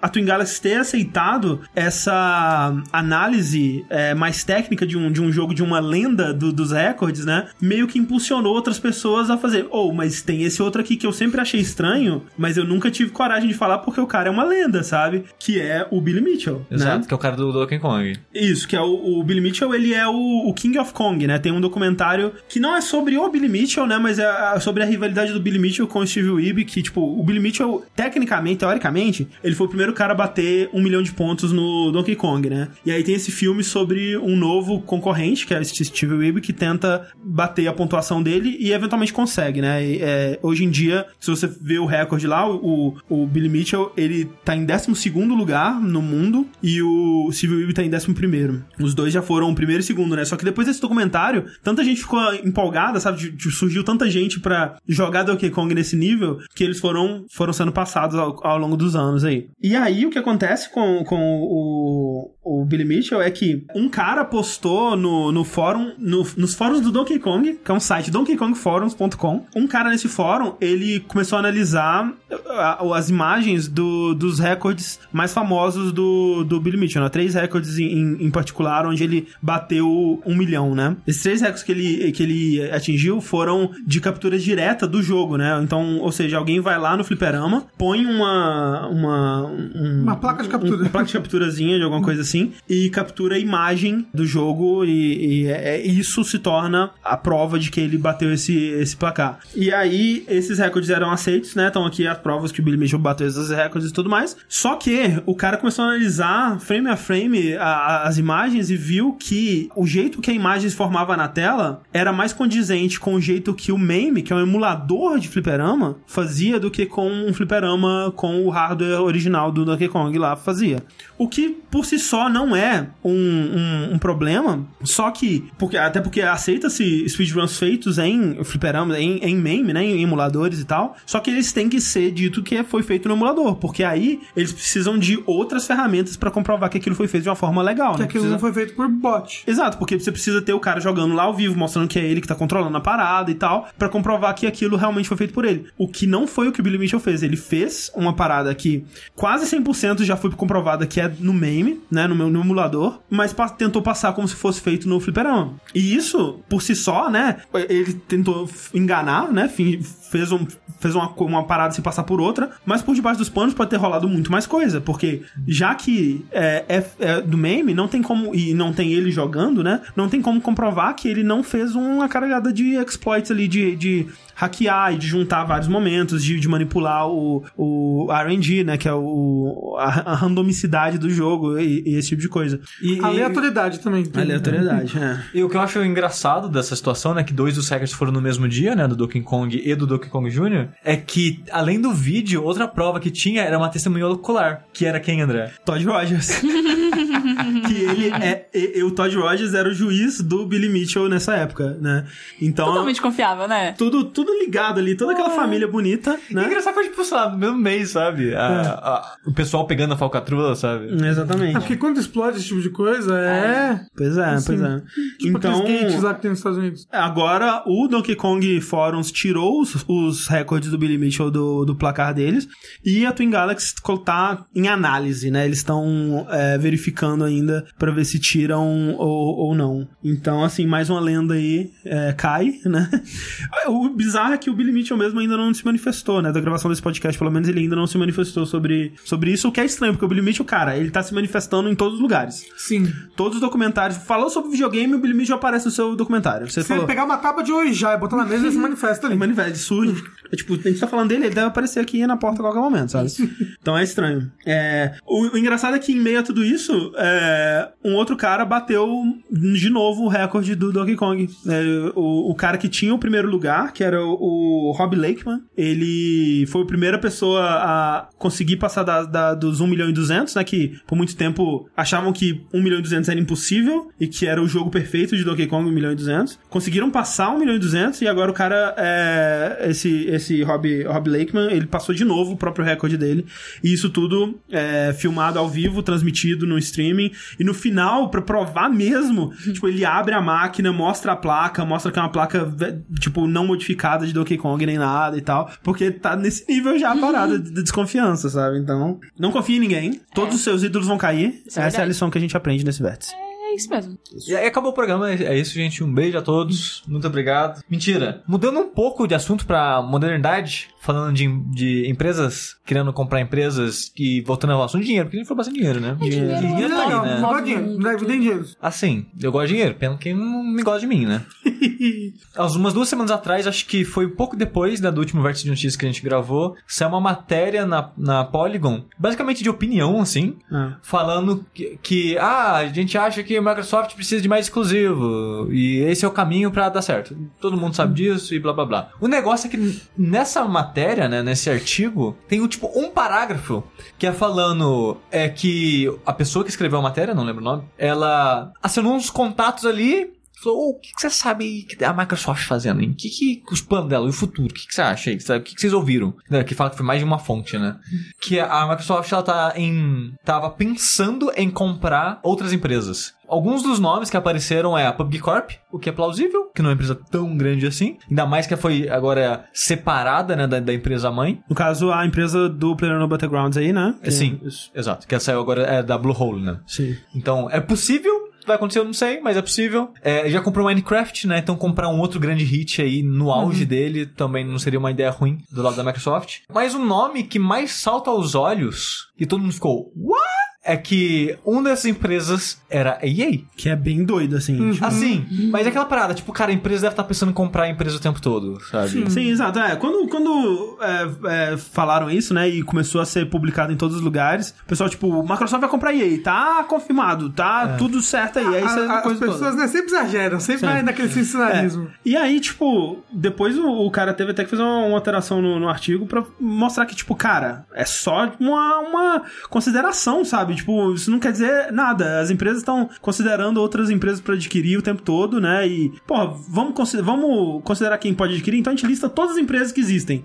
E aí, eventualmente, alguém falou, EA, próxima. E aí o cara, ó, EA, hein? EA vai ser comprado esse E, negócio aí, tipo, a Microsoft, a renda dela, né, o quanto ela vale como empresa, é tipo, sei lá, 10 vezes um pouco mais do que a EA vale. Mas essa é a Microsoft como um todo. Tipo, você não vai chegar lá no, no atual presidente da Microsoft e falar, ô, vamos, vamos investir 10% do que a gente é hoje em dia pra comprar a EA? E 10% da Microsoft, Exato. não é Sabe. qualquer coisa, não. É tipo, cara, é muito dinheiro, velho. Não é Tipo, 10% do Paulo Louco. É, tipo assim, o que acontece nesse tipo de situação é que não vai ser uma compra completa, né? Vai ser tipo 60% das ações Sim. e coisas assim, né? Pra virar um ah, majoritário e tal. Mas, cara, mesmo assim, velho, Virar é muita grana. É, Assim, eu, eu só falei que eu queria. Eu pensei no dia e falei, cara, seria legal, mas porque seria um universo muito É, curioso, uma, seria uma mudança muito louca, assim. Mas é, no- é, o que eu achei engraçado disso é que quando saiu essa notícia e todo mundo começou a publicar Microsoft interessada na EA, Microsoft interessada na EA, as ações da EA subiram um pouquinho. achei engraçado. Mas, né, de fato, não faz sentido pra EA também, sabe? Porque, tipo, a menos que fosse uma aquisição, é, como como é que fala? Tipo, Forçada. agressiva, forçada, né? Não faria sentido porque, hoje em dia, a EA publica pra todas as plataformas, né? E a, a Microsoft é a plataforma que menos tem alcance, né, no mercado, né? Então, tipo, se você for considerar Xbox e PS4 só, o Xbox é, estima-se, né, que eles tenham um pouco mais do mercado, um pouco mais da metade do mercado do PlayStation, né? Então, se o PlayStation vendeu 80 milhões, o Xbox vendeu 40 por aí. É, então, ela não, não faria sentido ela cortar o potencial de público dela pela metade, o potencial de lucro dela pela metade, especialmente porque ela tem contratos aí com FIFA, com NFL, com NBA, NBA não sei se ainda tem. Com quem? NFL? NFL. NFL. NFL. Não, é- Não, desculpa. Eu vou falar FIFA também. É não, que foi NBA, entendeu? É porque NBA todo mundo fala É NBA, NFL. NBA, NFL. NBA, HBO, Isso. EA, é, e com a. Aí, ah. E, e sem falar da Disney, né? Star Wars aí também, Disney. fazendo os jogos de Star Wars, essas coisas todas aí, esse negócio. É. É, inclusive a galera tá comentando que a Disney é, comprou Fox e tal. É verdade. e que A não é- Fox não é sei lá, um terço. Não, é, a não é uma Disney- manobra, tipo, tão não, é, a louca, Disney é, assim. base, é quase a primeira empresa cyberpunk da nossa realidade aí. Sim, que é dono de tudo. Daqui a pouco ela vai ter né, cara? ser um país, A porra. Disney. Ah, já tá, acho da hora. Ah, O que, que foi isso? Uma imitação de algum personagem da Disney aí. Tá, ok. Será que é o Pateta? Na verdade, era pra ser o Mickey, mas eu não sei fazer. Tá ótimo. Mirou no Mickey acertando pateta. É, assim, provavelmente não vai acontecer. Seria um universo muito curioso. O foda é que, tipo, que nem o André tá falando da- das porcentagens e se a EA fosse comprada, ele ia potencialmente perder dinheiro. Tipo, pra Microsoft lucrar com a compra da EA, ela teria que continuar funcionando do jeito que funciona agora. Igual o, Micro- igual o Minecraft. Ela comprou o Minecraft e continua sendo pra tudo que é console. Tem pra Switch, Sim, tem sim. PS4, tem a porra Tanto que o toda. Minecraft não é nem first party nem second party, ele é um third party. É, É, o- empresa, uma Mojang, né? Justamente, só que assim, e o Paulo Ângelo disse isso também, é manter, mas não manter a exclusividade dos jogos de vídeo mas toda essa discussão é da, é da Microsoft tentando adquirir empresas para melhorar a oferta de exclusivos que ela tem. Então não faria sentido ela adquirir Não. a EA e manter os jogos não exclusivos e foda-se. Não, sabe? é muito dinheiro. A vou- não ser porque a EA é gigantesca, dá pra ter uma divisão ali. Dá pra ter exclusivos em alguns estúdios da EA e não exclusivo em outros estúdios. Acho É, que mas não a- faz sentido. Tipo, a, a Mojang faz sentido, o Minecraft, porque é Minecraft, cara. É, um, é, um, é uma vaca eterna, que vai dar leite pra todas suas, suas famílias e seus filhos aí, sabe? E acho que não tanto mais. E a EA não é isso, sabe? Ela é uma empresa, no mínimo, problemática hoje em dia, sabe? Então, é, não é a mesma Mas, coisa. é, os boatos aí que iam comprar EA pra fechar a EA. Só de raiva. Só pra vingar. Eram fãs de Mass Effect, a Microsoft. Mas o pior é que a, Bill Gates. a Microsoft já também tem fama de meio que matar os estúdios que ela compra, né? Ela não comprou tantos quanto a EA, É. mas ela- vários estúdios dela meio que definharam e sumiram. É o que fazia o Fable lá, né? O Sim. é, Lionhead. Lionhead. O Rafael Muniz disse: a meta do próximo Jogabilidade é atingir um cantinho no Patreon grande o suficiente pra comprar a Disney. Bora, Opa! gente. Então vamos começar agora. Todo mundo contribuindo aí. Mas sim, se a Disney comprar a gente, tá bom também. Oh, ah, eu uso Eu orelhinha de Mickey em todo episódio. Sushi vai ser uma princesa Disney. Nossa, Sim. fala. Sushi já é uma princesa Disney, gente. Só falta aquisição. Só.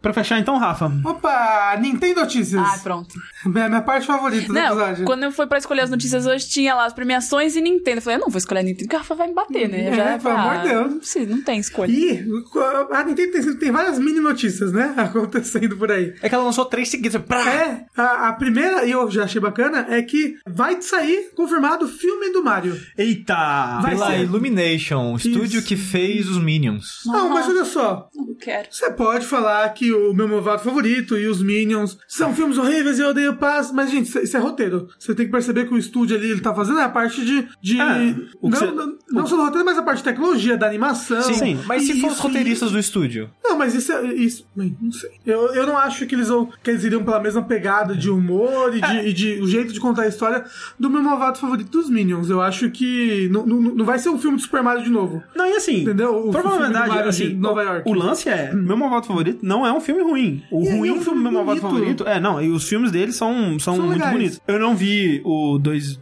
3 e a coisa toda. É, o- mas assim- assim, o, lance é, meu malvado favorito não é um filme ruim. O ruim é os Minions ter virado a febre, entendeu? E aí o, o foco ficar nos Minions e eles são os personagens Ah, irritantes por conta própria. do Minion, é tudo do Minion. É que nem Rabbids, tipo, controlados em, em, certa, em doses baixas são legais. É, os tipo, eu ia usar isso Em doses como... balanceadas. É, É, eu ia usar exatamente o Rabbids como um exemplo de por que eu não descarto esse filme de cara. Porque eu não ia com a cara dos Rabbids, tudo que eu via deles parecia chato pra caralho. Quando anunciaram né, o jogo lá com o Mario Plus Rabbids, eu pensei, cara, não sei se isso vai ser bom não, porque, né, Rabbids e tal. Mas eu achei eles engraçados e divertidos ao longo do jogo, sabe? Mas é que nem o André falou, porque eles estavam sob controle, sabe? Eles estavam... Não soltaram os bichos lá e faz aí, roteiro louco aí, sabe? Tava bem sob controle mesmo com a, a Valve da Nintendo ou o que seja. Então, eu acho que esse jogo. Eu acho que esse filme ainda pode ter um tom que agrade. E Mas- como eu falei, tem, tem muito mais também da. A gente não sabe como é que vai ser o roteiro e tudo mais, mas tem a parte ali da, da tecnologia, da modelagem, da, e da, da animação. E esse estúdio é um bom estúdio pra isso, sabe? O É. meu, meu favorito é muito bonito. E outra Minions coisa- é muito bonito, as animações são bacanas. É, e outra coisa é que a Nintendo vai ficar muito em cima. Tipo, Sim. já É anunciaram, é, já anunciaram que o Miyamoto vai ser produtor do filme também, sa- seja lá o que isso quer dizer, mas né? É, e, cara, a Nintendo vai ficar muito em cima. Tipo, o que você tem de notícia aí do, do envolvimento da Nintendo no Rabbids, né? No Mario Plus Rabbids aí, é que, tipo. Tudo que tinha aparecia. Se tinha uma cena que aparecia o Mario, essa cena tinha que ser animada, mandada pra Nintendo aprovar, tipo, ver se as expressões que o Mario estão fazendo condizem com o Mario, as poses que o Mario estão fazendo condizem com o Mario. O Mario faria isso, o Mario faria aquilo. Tipo, música, sabe? O, Grant Kick Hope, né, que compôs a, a trilha, tem um vídeo muito bom dele falando sobre isso, que ele, ele é muito fã da trilha do, do, do, do Mario, né? Ele é fã do Koji Kondo e a coisa toda. E ele, no processo de adaptar, ele escreveu é, algumas das músicas meio que de cabeça. Ele sabe, tipo, ah, eu sei como é que é esse tema do Mario, sabe? Só que aí, a na cabeça dele, ele trocou uma nota levemente, tipo, bem assim, coisinha de nada que o ouvido humano normal não perceberia. E ele tenta falar, ô, tá muito bom, mas olha só, toma aqui a, a partitura oficial dessa música, porque não tá exatamente como essa música é da, de verdade, sabe? Então, cara, a Nintendo, pra Mario e pras franquias principais dela, ela é tipo a Disney com Mickey, Porque sabe? depois da Philips, filho, É, Nintendo é. aprendeu a lição dela da maneira mais dura possível. Exatamente. Então, assim, se você gosta, é, eu, eu não, eu não tenho a menor dúvida de que o Mario vai ser bem representado aqui. Não vai ser o filme dos anos 90 de novo, com o Bob Hoskins. Não vai ser Mario Plus Minions agora, não. Também não vai ser Mario Plus Minions. Quer dizer, não sei, talvez seja. Vamos descobrir, né? Imagina. É. Mas vai ser animação, né? Por isso é live É, vai ser Que action. vai ser animação, graças a Deus. Queria live action. Que o live action Eu a gente gosto. viu que, né, deu muito errado. Inclusive, a história desse live action daria um Disaster Artist 2, assim. de verdade. verdade. A história desse live action é louco, os diretores eram. Tudo bem, louco. Louco. Louco, louco, louco. Segunda Nintendo notícia é que o serviço online do Switch já tem data pra estreia e preço. Uhul! Caralho, Nintendo! Assim, tem data e preço, mas a gente não sabe o que que vai fazer direito do serviço online, não. Vai, vai sabe- fazer você pagar pelo online. É, a gente sabe que você vai precisar pagar pra poder jogar e que vai ter alguma coisa no estilo PS Plus, no estilo Xbox Live Gold, né? Então, Que assim- vai dar alguma coisa pra você, mas... É, É, hum, a gente sabe que vai ser ou 4 dólares por mês, tem um de 3 meses que eu esqueci, e 20 dólares por um ano. É, O negócio é que você tá pagando pra jogar online. E- Essa é a principal função. Ela vai jogar um extra ali, porque hoje em dia existe a Plus, existe a Live Gold, essas coisas. É, Games with Gold, na verdade, né? Acho que é o nome. Então, o, o que ela falou, que a gente na verdade não tem muita informação sobre, mas o que foi dito na época, mil anos atrás, né? Quando a- o Switch lançou e tal, é que seria um plano que ela mensalmente estaria disponível. É, três jogos clássicos ali. Tipo, Mario, Donkey Kong original, Mario World, Jogos clássicos, jogos né? clássicos e tal. Só que, pelo que parece que a gente sabe, virou mês, o jogo não tá mais ali. No- diferente do que a Plus ou Games with Gold. Que, tipo, é seu até você desassinar a parada. Então, eu acho meio merda, sabe? mas assim, mas a gente não sabe. A gente não sabe o que, como é então, que vai ser a se Nintendo. for isso, eu tô, eu tô falando, se for isso, é meio merda. É meio merda. Tanto que se fosse isso, acho que talvez a Nintendo já teria falado mais sobre.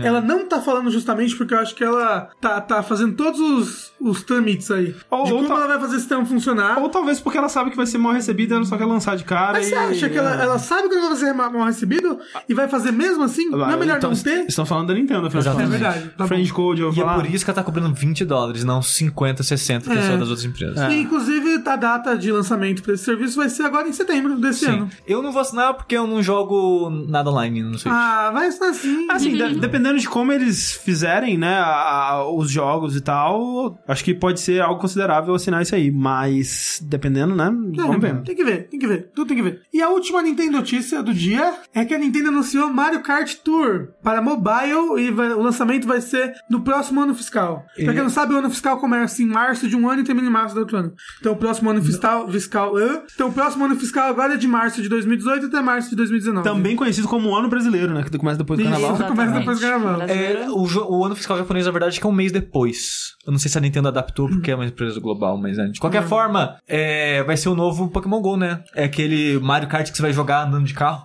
É isso. Esse, esse daí. É, na verdade, o- eles não falaram mais nada, né? Sobre Não, isso. não, não eles falaram falaram, nada. vai lançar, aí numa, num, num negócio eles, eles descreveram como uma aplicação mobile. Se vai ser um jogo, se vai ser um, um GPS do Mario, É. que o Mario fala turn to the left, alguma coisa assim, nunca saberemos.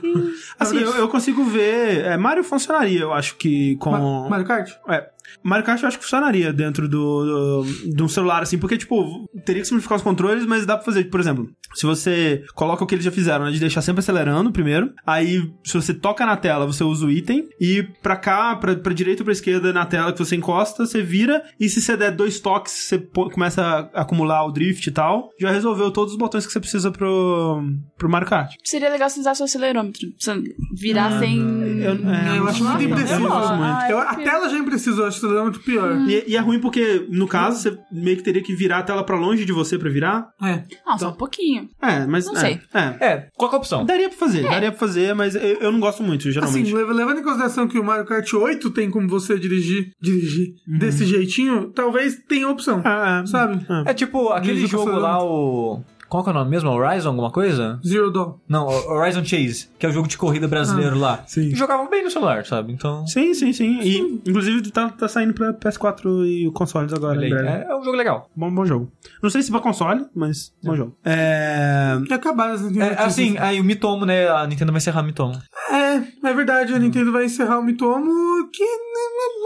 Nintendo eu- me tomou na cara, não? Nossa, encerrou Olha mesmo. só, eu gostava do Mitomo porque era muito engraçadinho. Mas ele perde a graça depois que você usa por três dias, sabe? Tipo, Tipo Animal Crossing Pocket Camp? não sei, não Ah, joguei. Ok. Mas é, é o quinto jogo da Nintendo, né, pra, pra celular. É, Foi o... Teve o... Po- Não, Pokémon GO conta, não sei. Talvez? Pokémon GO conta? Acho que conta. Pokémon GO... Não foi ela que fez. Super Mario Mas não. Run, Fire Emblem, Animal Crossing e Mario, Mario Kart. Acho que é isso aí. Mario Kart Tour. É isso aí. Vamos ver. Um dia no seu celular. Saudades do Busk, que foi quando lançou Pokémon GO. Até eu baixei e saí na rua procurando Pokémon, cara. Fui no Ibirapuera às seis da manhã procurar Pokémon. Foi, foi aqui, foi uma loucura. Acho que. Sério? Foi uma das várias loucuras. Vai estar nos lembra- stories Não, daí. eu vou lembrar pra sempre demais. aquele vídeo de quando falaram que apareceu Pokémon lendário num parque nos Estados Unidos. Sim, no e tinha, Central um, Park. e tinha um mar de gente À saindo noite, do né? carro, o carro. Tipo, parava o carro no meio da rua, saía do carro tá ligado e ia embora pro parque. Saudades demais dessa época. Não, aqui, tipo, no caminho pro, pro, pro supermercado tem um, uma pichação no muro que virou.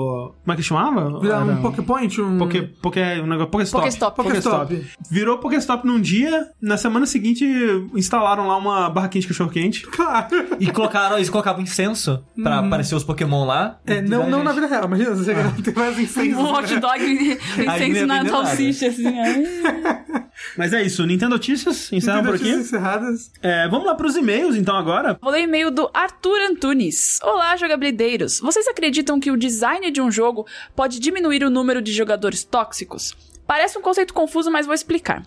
Todo mundo já ouviu falar que alguns jogos destroem amizades. No caso dos MOBAs, por exemplo, eu percebo que alguns jogadores que jogam sozinhos, mas conseguem pontuar muito bem, têm a ilusão que seu time é ruim, sendo que ele, como DPS, também tem a obrigação de trabalhar em conjunto com o time para evitar as mortes de seus companheiros. Além disso, é um estilo de jogo que as falhas dos seus companheiros impactam muito todo mundo, deixando um oponente muito forte. Jogando estilo de jogo, só vejo gente xingando todo mundo o tempo inteiro, pois apesar de ser um tipo de jogo de equipe, o design dele me parece querer jogar os membros da equipe um contra o outro. Eu fico pensando se não poderia ser diferente se a experiência multiplayer não poderia incorporar elementos de jogos como Journey, os quais tentam unir os jogadores no lugar de criar atrito entre eles. Vejo que essa não é nem de longe uma preocupação das desenvolvedoras que preferem apenas criar um sistema de reportar outros jogadores e perder muitos recursos tentando limpar sua comunidade ou simplesmente desistir dela, o que eu encaro como um problema, já que os jogadores fazem parte da experiência. Eu ia falar exatamente de Journey. Quando você começou a falar o texto, eu pensei, Journey, eles fizeram. Mas é bizarro. Porque a maneira que o Journey contornou isso foi tirando toda e qualquer interação entre os personagens e tirando maneiras de se comunicar. Mas é, mas é que tá, mas Journey é uma experiência cooperativa, não é uma Sim. experiência competitiva. Mas o Sim, negócio é que, Ah, mesmo sendo cooperativo, pessoas podem ser agressivas com as outras pessoas. E tóxicas, tipo, é. E tóxicas. Tipo, no começo tinha interação entre os personagens, mas tipo, eles não queriam que fosse possível um empurrar o outro tu- você- e coisas assim, ah, Se você entendeu? for ver isso, é, você sabe qual, qual- qual- sabe qual comunidade não é nada tóxica? Splatoon. Splatoon 2. Mas então, Splatoon Por quê? tem Porque não tem comunicação. comunicação também, É, é. é, Praticamente você tem duas comunicações. Você faz buiar ou você faz, tipo, um come here ou aqui. E o- é só isso. E o jogo dura o quê? 30 segundos cada. É, e cada jogo dura 3 minutos e você nunca mais vai ver a pessoa depois na vida. Então o segredo é esse? É, Não, eu, então- eu, eu acho que, assim, uma das maneiras de diminuir o atrito é não colocando uma maneira, onde um lugar onde as pessoas possam... Possibilidades de atrito. Exato. Mas assim, Mas ao mesmo tempo, isso, isso, isso mata. é, o- por exemplo, o Overwatch, que tá tendo uma comunidade muito tóxica hoje em dia, mesmo com a Blizzard tentando aí botar vários tipos de reports diferentes e tudo mais, ele é construído de um jeito pra ser um esporte, né? Ou seja, é, tem muito foco na competitividade e, na, e, e- e nos times serem equilibrados, um ajudar um outro e tudo mais. Ou seja, se alguém dá errado, isso, isso acaba atrapalhando o time todo. Mas, ao mesmo tempo, a comunicação é importante. É, então. Sabe? É importante ter um chat por voz pra quando você tá jogando. Eu, eu tava até conversando com o Rick sobre isso, tipo, o- no LoL, por exemplo, é, é uma, uma troca, tipo, que você faz, porque ele te dá essa possibilidade de comunicar com o time e ter uma gama gigantesca de estratégias possíveis que vocês só vão conseguir fazer se comunicando e, e se agindo como um time ali e, e se ajudando e se, E se coordenando, se é coordenando, importante. exato. É, e que isso, quando funciona, né, ele te dá uma sensação como nenhuma outra, tipo, de você, você e o seu time aqui, vocês cooperaram e vocês conseguiram superar o outro time.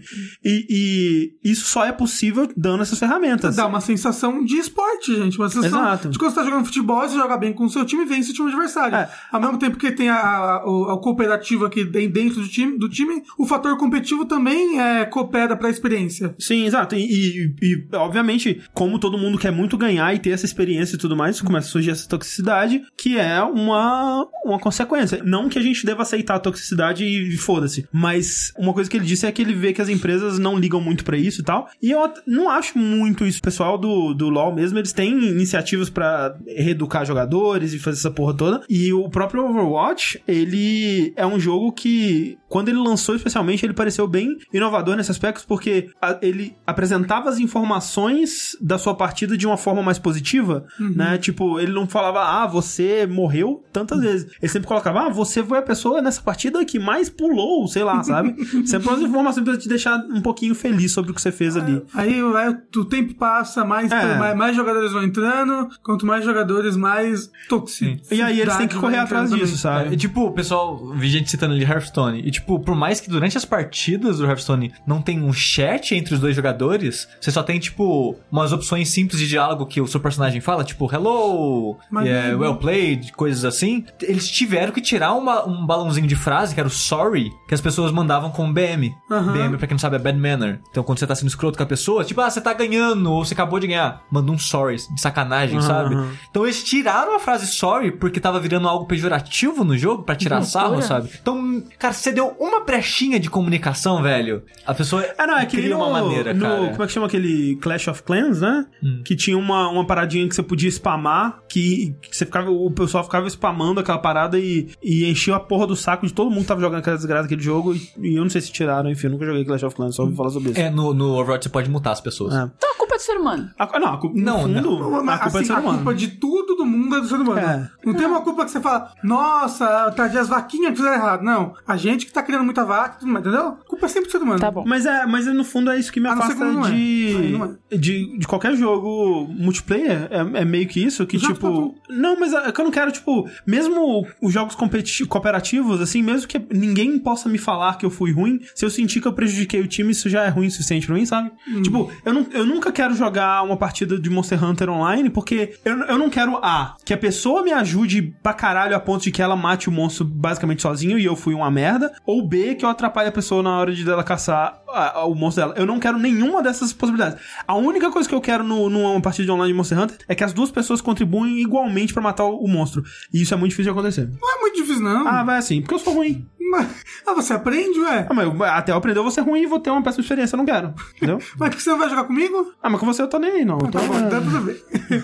É, o Dediro falou ali que parou de jogar Overwatch essa semana por causa de comunidade tóxica. É, eu tô ouvindo bastante gente falando disso. Eu não sabia cara. que tava tão ruim O assim. competitivo Overwatch. tá complicadíssimo, É, tá, tá. E é, é engraçado, assim, não é de hahaha engraçado, mas é curioso que tem ficado mais notório o cenário competitivo, tipo os campeonatos, essas coisas. Tem cada vez mais, é, vejo mais pessoas no Twitter falando sobre, que tá assistindo, falando o nome de jogadores específicos e tal. Então esse lado tá crescendo, mas por outro lado, que nem o Rafa falou, mais pessoas, É, mas ma- a, mais gente a- a tóxica. Blizzard tá tentando pegar pesado aí nesse. A Blizzard já foi sempre. negócio- foi, a Blizzard é bem chata com essas É, paradas. tipo, até mesmo players profissionais que fazem, fizeram alguma piada ali no momento da stream, Aham, eles aham. estão banindo, estão pagando multa. Um cara recebeu uma multa gigantesca aí agora. Gigantesca foi uma multa alta, porque ele xingou um adversário no meio da partida. E então, tipo, a Blizzard tá indo em cima, mas não sei se precisa de ferramentas de. ferramentas. É. fer- ferramentas melhores, talvez uma Sim, punição mais Sim. grave. É tipo, o fato que a gente não tem muito conhecimento é, por trás dos bastidores, tipo, essa é uma Ah. conversa que o Rick deve- deveria estar aqui, porque ele meio que trabalha com, esse, Chama- com chama essa Rick. parte. Então. Chama o Rick agora. E pra nos impedir de falar merda, chamamos alguém aqui que sabe do que tá falando. Eu? falar. De toxicidade eu entendo, né?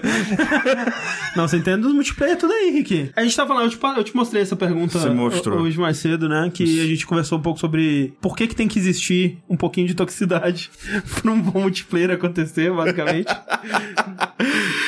Pois é, cara, o André mandou a pergunta e é uma discussão bem complicada, saca? Porque é tipo, é sabe quando você fala, ah, pra você aproveitar muitas coisas boas da vida você tem que sofrer um pouquinho? É que a, a gente tá, tem falado muito, pelo menos a gente falou em alguns vértices, que é a parada da frustração, né? Que Sim. os jogos precisam ter um pouquinho de frustração, porque senão não tem aquele gostinho de conquista. Tipo É. um jogo de puzzle. Imagina um jogo de puzzle que você, pra todo puzzle que você olha, você tem a resposta no segundo, sabe? Tipo, se não tem a frustração, não tem a conquista depois. Eu tô vendo pra onde você tá indo, que você vai falar que, tipo, tem que ter um pouco da toxicidade, entre aspas, do atrito um pouco entre jogadores pra ter a competitividade, um pouco da essas coisas. rivalidade. É, mas eu acho que tem um, um, um ponto ali, sabe? Que, que com passa, certeza. sabe? Com certeza. Acho que o ponto, velho, a partir do momento que a parada é tão frustrante ou a toxicidade é tão grande que você afasta as pessoas, aí é um problema, óbvio, sabe? É, mas, e, e assim, eu não acho, eu não queria dar, dar a impressão de que é, tipo, o design. Pô, vamos botar uma parada pra ficar tóxico aqui. Não é isso. É, São coisas inerentes da competitividade, saca? E do ser humano, né? geral. E tipo, velho, se você jogar um, um qualquer MOBA, um League of Legends da vida, ou Dota, ou whatever, na verdade, todos que eu joguei tem essa- esse, esse mesmo gostinho, que é você, quando tá investido na partida, ou seja, uma partida ranqueada, que você tá querendo ganhar pontos lá pra subir de liga, ou alguma coisa assim, ser mais fodão, você fica puto quando a pessoa. Quando ela não está jogando da forma que você espera que ela jogue. Sim. Entendeu? E é esse que é toda, toda a base, digamos assim, pra toxicidade, assim. É, mas aí é, um, é aquele negócio de ponto de vista, né? Sim. Mas você acha que a pessoa não tá jogando bem, mas ela tá jogando To- perfeitamente bem. não, totalmente. E você que tá ruim, ou então o outro que Totalmente. realmente é melhor. O próprio É? cara fala, né, que tipo, o cara, às vezes ele tá sendo um bom DPS, mas ele tinha que estar fazendo mais coisa, talvez, além de simplesmente cuidar do dele Ele também. tinha que estar tinha- protegendo o suporte, É. não tá protegendo direito. É, tem- assim, tem. Nossa, e, e quando é uma parada estratégica, vira, vira tipo. é, técnico de futebol da seleção que todo mundo é quando tá assistindo a, a negócio Sim, jogando. sim, todo sim, mundo sim. sabe mais do que o técnico da seleção É. real, sabe? Então, tipo, é um pouco isso. Você, a- as pessoas têm dificuldade de, de enxergar os próprios erros e aí culpam as outras pessoas, que é a coisa mais fácil de, de culpar. Mas eu acho que, né, pensando, extrapolando isso aí pro mundo real, Uhum. é, igual, é igual, gente. Olha futebol. As pessoas não se batem aí pra caramba, Sim, sim, sim, se sim. mata. Assim, o ideal seria que se não fosse, né? É, mas o ser humano, quando bota um pra competir com o outro, fica assim. É, e isso é Até agra... cooperar, fica assim É, também. E isso é agravado quando você tá jogando com pessoas que você não conhece, saca? Tipo, é, é, é muito fácil você notar que a toxicidade é muito menor quando você tá jogando com seus amigos. Se Ah, você sim. fecha um time de cinco e vai jogar, velho, você até xinga teu brother e tal, mas, velho, é, sabe, é muito mais de boa. Você tá jogando com pessoas random, você fica. Você não sabe a perspectiva da pessoa. Você fala assim, velho, esse cara tá fazendo de propósito essa merda, não é possível. Ele sabe? tirou o dia pra me sacanear. Ele tá me da puta. fudendo, sabe? E, e, é, na vida real é o contrário, né? Porque se você está jogando com pessoas que você não conhece, você não vai ser tóxico com aquelas pessoas. Porque você vai apanhar. Exato. Sim, pô. Ah, O, o- videogame, ele despersonaliza as pessoas que você tá jogando com. In- Internet de modo geral. É, assim. né? A internet E a pessoa, na vida real, ela sempre pode puxar um- uma pistola e te matar, né? É, Então, e porque assim, eu acho que a maioria das pessoas, ela tendem a ser mais, é, como que eu posso dizer, A- abertas, né? Quando você conhece, faz de conta, board game tem muito disso, pra quando eu vou sair, tipo, é, board game night com amigos de outros amigos e tal. Quando você tá jogando com outra pessoa e você vê que, sei lá, ela- você vê que ela teve algum erro ali de lógica e de raciocínio na estratégia, você não vai sair xingando a pessoa, sabe? Você tenta conversar com ela mais de boa e tal. Quando você tá pessoalmente com outra pessoa, você fica mais aberto à comunicação. Sim. Sim. De modo geral, né? Tem gente que é mais a, a não ser escroto que a pessoa seja ultra competitiva, que acontece, né? Sim. Mas não é que a gente, a gente tava falando, tipo, por exemplo, o, o exemplo do Splatoon ou de outros jogos da Nintendo, que, tipo, a Nintendo dá muita pouca opção de comunicação, né, pro jogador. E no Splatoon, especificamente, as partidas duram muito pouco, né? Então você tá sempre trocando os parceiros e tal. Então, isso limita a toxicidade, mas também limita. O ganho que você tem. Exato, então é, é mais raso a interação que você tem com essas pessoas. A, né? a toxicidade, ela é, ela é bem proporcional ao investimento que você tá botando. Uhum. Se for, por exemplo, o League, ele tem partidas né, que a gente chama, tipo, Aran, que é um modo de, é um modo de jogo que não é o principal, ou Normal Games, que não vale nada. A toxicidade nessas partidas, ela é menor, sabe? Uhum. É, é- o investimento das pessoas é menor. Agora, você tá numa partida ranqueada, e aí dentro das ranqueadas você tem as partidas de, de pra subir de série. Porque na ranqueada, digamos assim, você ganha ponto, aí quando você ganha ponto suficiente, você entra numa MD3. Uhum. Tem que ganhar três partidas, ou numa MD5, de- se for pra uma série mais avançada ainda. Quando tá nessas partidas, mano, o nego fica. tá muito investido. Sim, o cara sim. pensa, velho, eu joguei horas e horas e horas da minha vida pra chegar aqui, saca? Quando é um Splatoon da vida, o jogo ele é divertido. Eu tô jogando, inclusive, Splatoon. Hum. E. Mas, velho, é, é o que você falou. Ah, eu perdi, foda-se. A não ser que você esteja jogando ranqueado. Eu fico tóxico, eu fico, não, eu fico salgado. Eu fico Sim. quando eu tô jogando Que, ranqueado. que já é um pouco mais de investimento. Mas ainda assim as partidas são, são curtas também na ranqueada, Sim. né? Então, tipo. E assim, e, e- e eu tô salgado, tô xingando a pessoa na minha TV dentro, você não tá ouvindo mesmo, entendeu? Uhum. Sim, sim. Então, tanto faz eu ser tóxico um Pro ar. aparelho, É. pro ar. Então, Sim. isso ajuda. Ajuda, ajuda bastante. É, mas o que o André acho que tá tentando chegar é o- o- a emoção também não é a mesma, saca? Sim, o A cara. não ser que você feche um time e aí É. usa um negócio de comunicação por time. Que aí, Ah. quando você tem, quando você é amigo da pessoa, você pode usar aquele negócio da Nintendo lá, mobile, que é o. Pra você conversar por chat de voz. Sim. Mas aí, você É um já trampo, tem é que um estar com um time fechado, já tem que É. estar jogando com amigos já, entendeu? E- mas, mas eu nem digo só isso. Tipo, por exemplo, as partidas que eu mais me emocionei jogando League of Legends e que eu acho que ajuda a, a viciar as pessoas no jogo, por exemplo, velho, são partidas super equilibradas ou partidas que eu comecei perdendo horrivelmente. E aí a gente, velho, com aquelas quatro pessoas random, a gente começa a falar: não, velho, a gente vai conseguir. Aí começa a jogar, começa a virar, e depois de tipo 50 minutos você ganha, velho. Velho, é literalmente a partir de você gritar no meio do negócio, tá ligado? Vira um episódio de shonen o negócio. Velho, é, é, é- velho, é muito, é muito emocionante. Você termina a partida literalmente tremendo, sabe? E são poucos jogos que eu acho que fazem isso com as pessoas, assim, sendo bem É, sincero. competição, competição faz isso. Exato, e, e é aquela parada. É possível ter isso sem, sem ter zero toxicidade ou zero investimento, sabe? Porque o problema não é a toxicidade, é, é o investimento. Pra você ganhar, se, se emocionar muito com a vitória, você tem que estar investido. E investimento zero a toxicidade, velho. É foda. É isso aí. Como a gente disse, a culpa é do ser humano. no É, ali, ó, contas. o Vinícius Gabriel, ele comentou é que é preciso do sal pra dar gosto. Olha aí. Muito bonito. É uma frase. Eu vou. eu vou levar essa frase lá pra Riot. Frases que É valem o sal que dá cara, gosto. né? É o sal que dá gosto na, na, na- na vida. É, o Gabriel Barbosa falou, tipo Dark Souls, né, Rick? Tipo, Dark, velho, então, Dark Souls, certamente. Se- É, Mas ele faz isso não pela competição, mas pela frustração, né? Exato. É, pela dificuldade. Pela dificuldade, É, exato. pelo tempo investido, Tempo sabe? investido Por também, exemplo, é. se for só dificuldade, sei lá, um... Não sei, a, I Wanna Be The Guy, tá ligado? É, Ah. foda-se, mano. Começa a jogar aquele jogo, em dois minutos eu parei. É, caguei, Sim, sim. sabe? Não, não é pra mim. Dark Souls, ele vai devagarinho, vai chegando, aí você... Não, peraí, dá pra fazer, dá pra conseguir. Aí você vai tentando, tentando, tentando. Daqui a pouco você tá três horas jogando aquela merda. E aí quando você ganha... eh, Deve ter algum vídeo de eu, de eu vencendo Tem, ó. o Azile Demon, não era? É, Ah, é, o porra que te mais deu trabalho foi o, o da- do esgoto lá, o é, não é? Gaping Dragon. Não, Gaping não Dragon? foi esse. Não? Não, foi aquele Capra que. Foi aquele que você pode ma- matar no início do jogo, mas depois você tem Ah. que voltar pra pegar ele de novo. Ah, o Asylum Demon. Acho que é ele Ah, mesmo. Stray Demon, na verdade. Stray É, Demon, é. que, velho, eu fiquei muito tempo, velho, tentando, tentando, tentando. E, quando, e, e aí, quando eu consegui, velho, a vontade que você tinha é, de tirar a roupa e sair na rua, sabe? É, o negócio que o Dark Souls, ele simula, de certa maneira, é esse equilíbrio que você falou da partida online, que, tipo, as melhores partidas é aquela que você não sabe, tipo, você não tá dominando, mas também não tá sendo dominado. Sim, exato. Tá o equilíbrio. Exato. E o Dark Souls, ele passa a sensação desse equilíbrio. Então, você sempre, putz, eu morri, mas eu sei que foi aquela rolada, foi aquela, aquele golpe ali que eu fui na hora errada, e aí sabe? você termina com um pinguinho de vida, zero extras, Exato. assim, você, caralho. Então, a- apesar do, do, do Dark Souls ele às vezes passar aquela sensação de você, de, do inimigo ser impossível de ser vencido, dele é muito mais forte do que você, Sim, né? sim. É tipo o, o que eu tenho com, com o Ludwig, sabe? É, ele mesmo assim você ainda tem, tipo, é possível. Não, alguém Talvez já zerou esse jogo, é, cara. não, alguém já zerou essa porra aqui. É single player, não é um multiplayer essa Ah, porra. sim, sim, sim. A não ser, a não ser, tem parte que é multiplayer.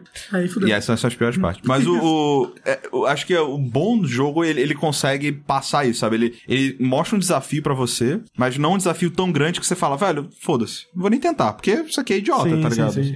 E aí você fica naquela, naquela ânsia de, cara, que eu vou conseguir, não sei o que, fica investido e bota tempo. É foda. Então, continuando com os e-mails aqui, vamos pra um do Yoshi Ohashi, que ele diz o seguinte: Vocês acham que jogar um jogo utilizando de walkthrough ou wiki pode diminuir a experiência? Tive essa discussão recentemente com alguns amigos que jogam todos os jogos seguindo detonados, o que, na minha opinião, tira um pouco da graça. Mas eles jogam do jeito que quiser.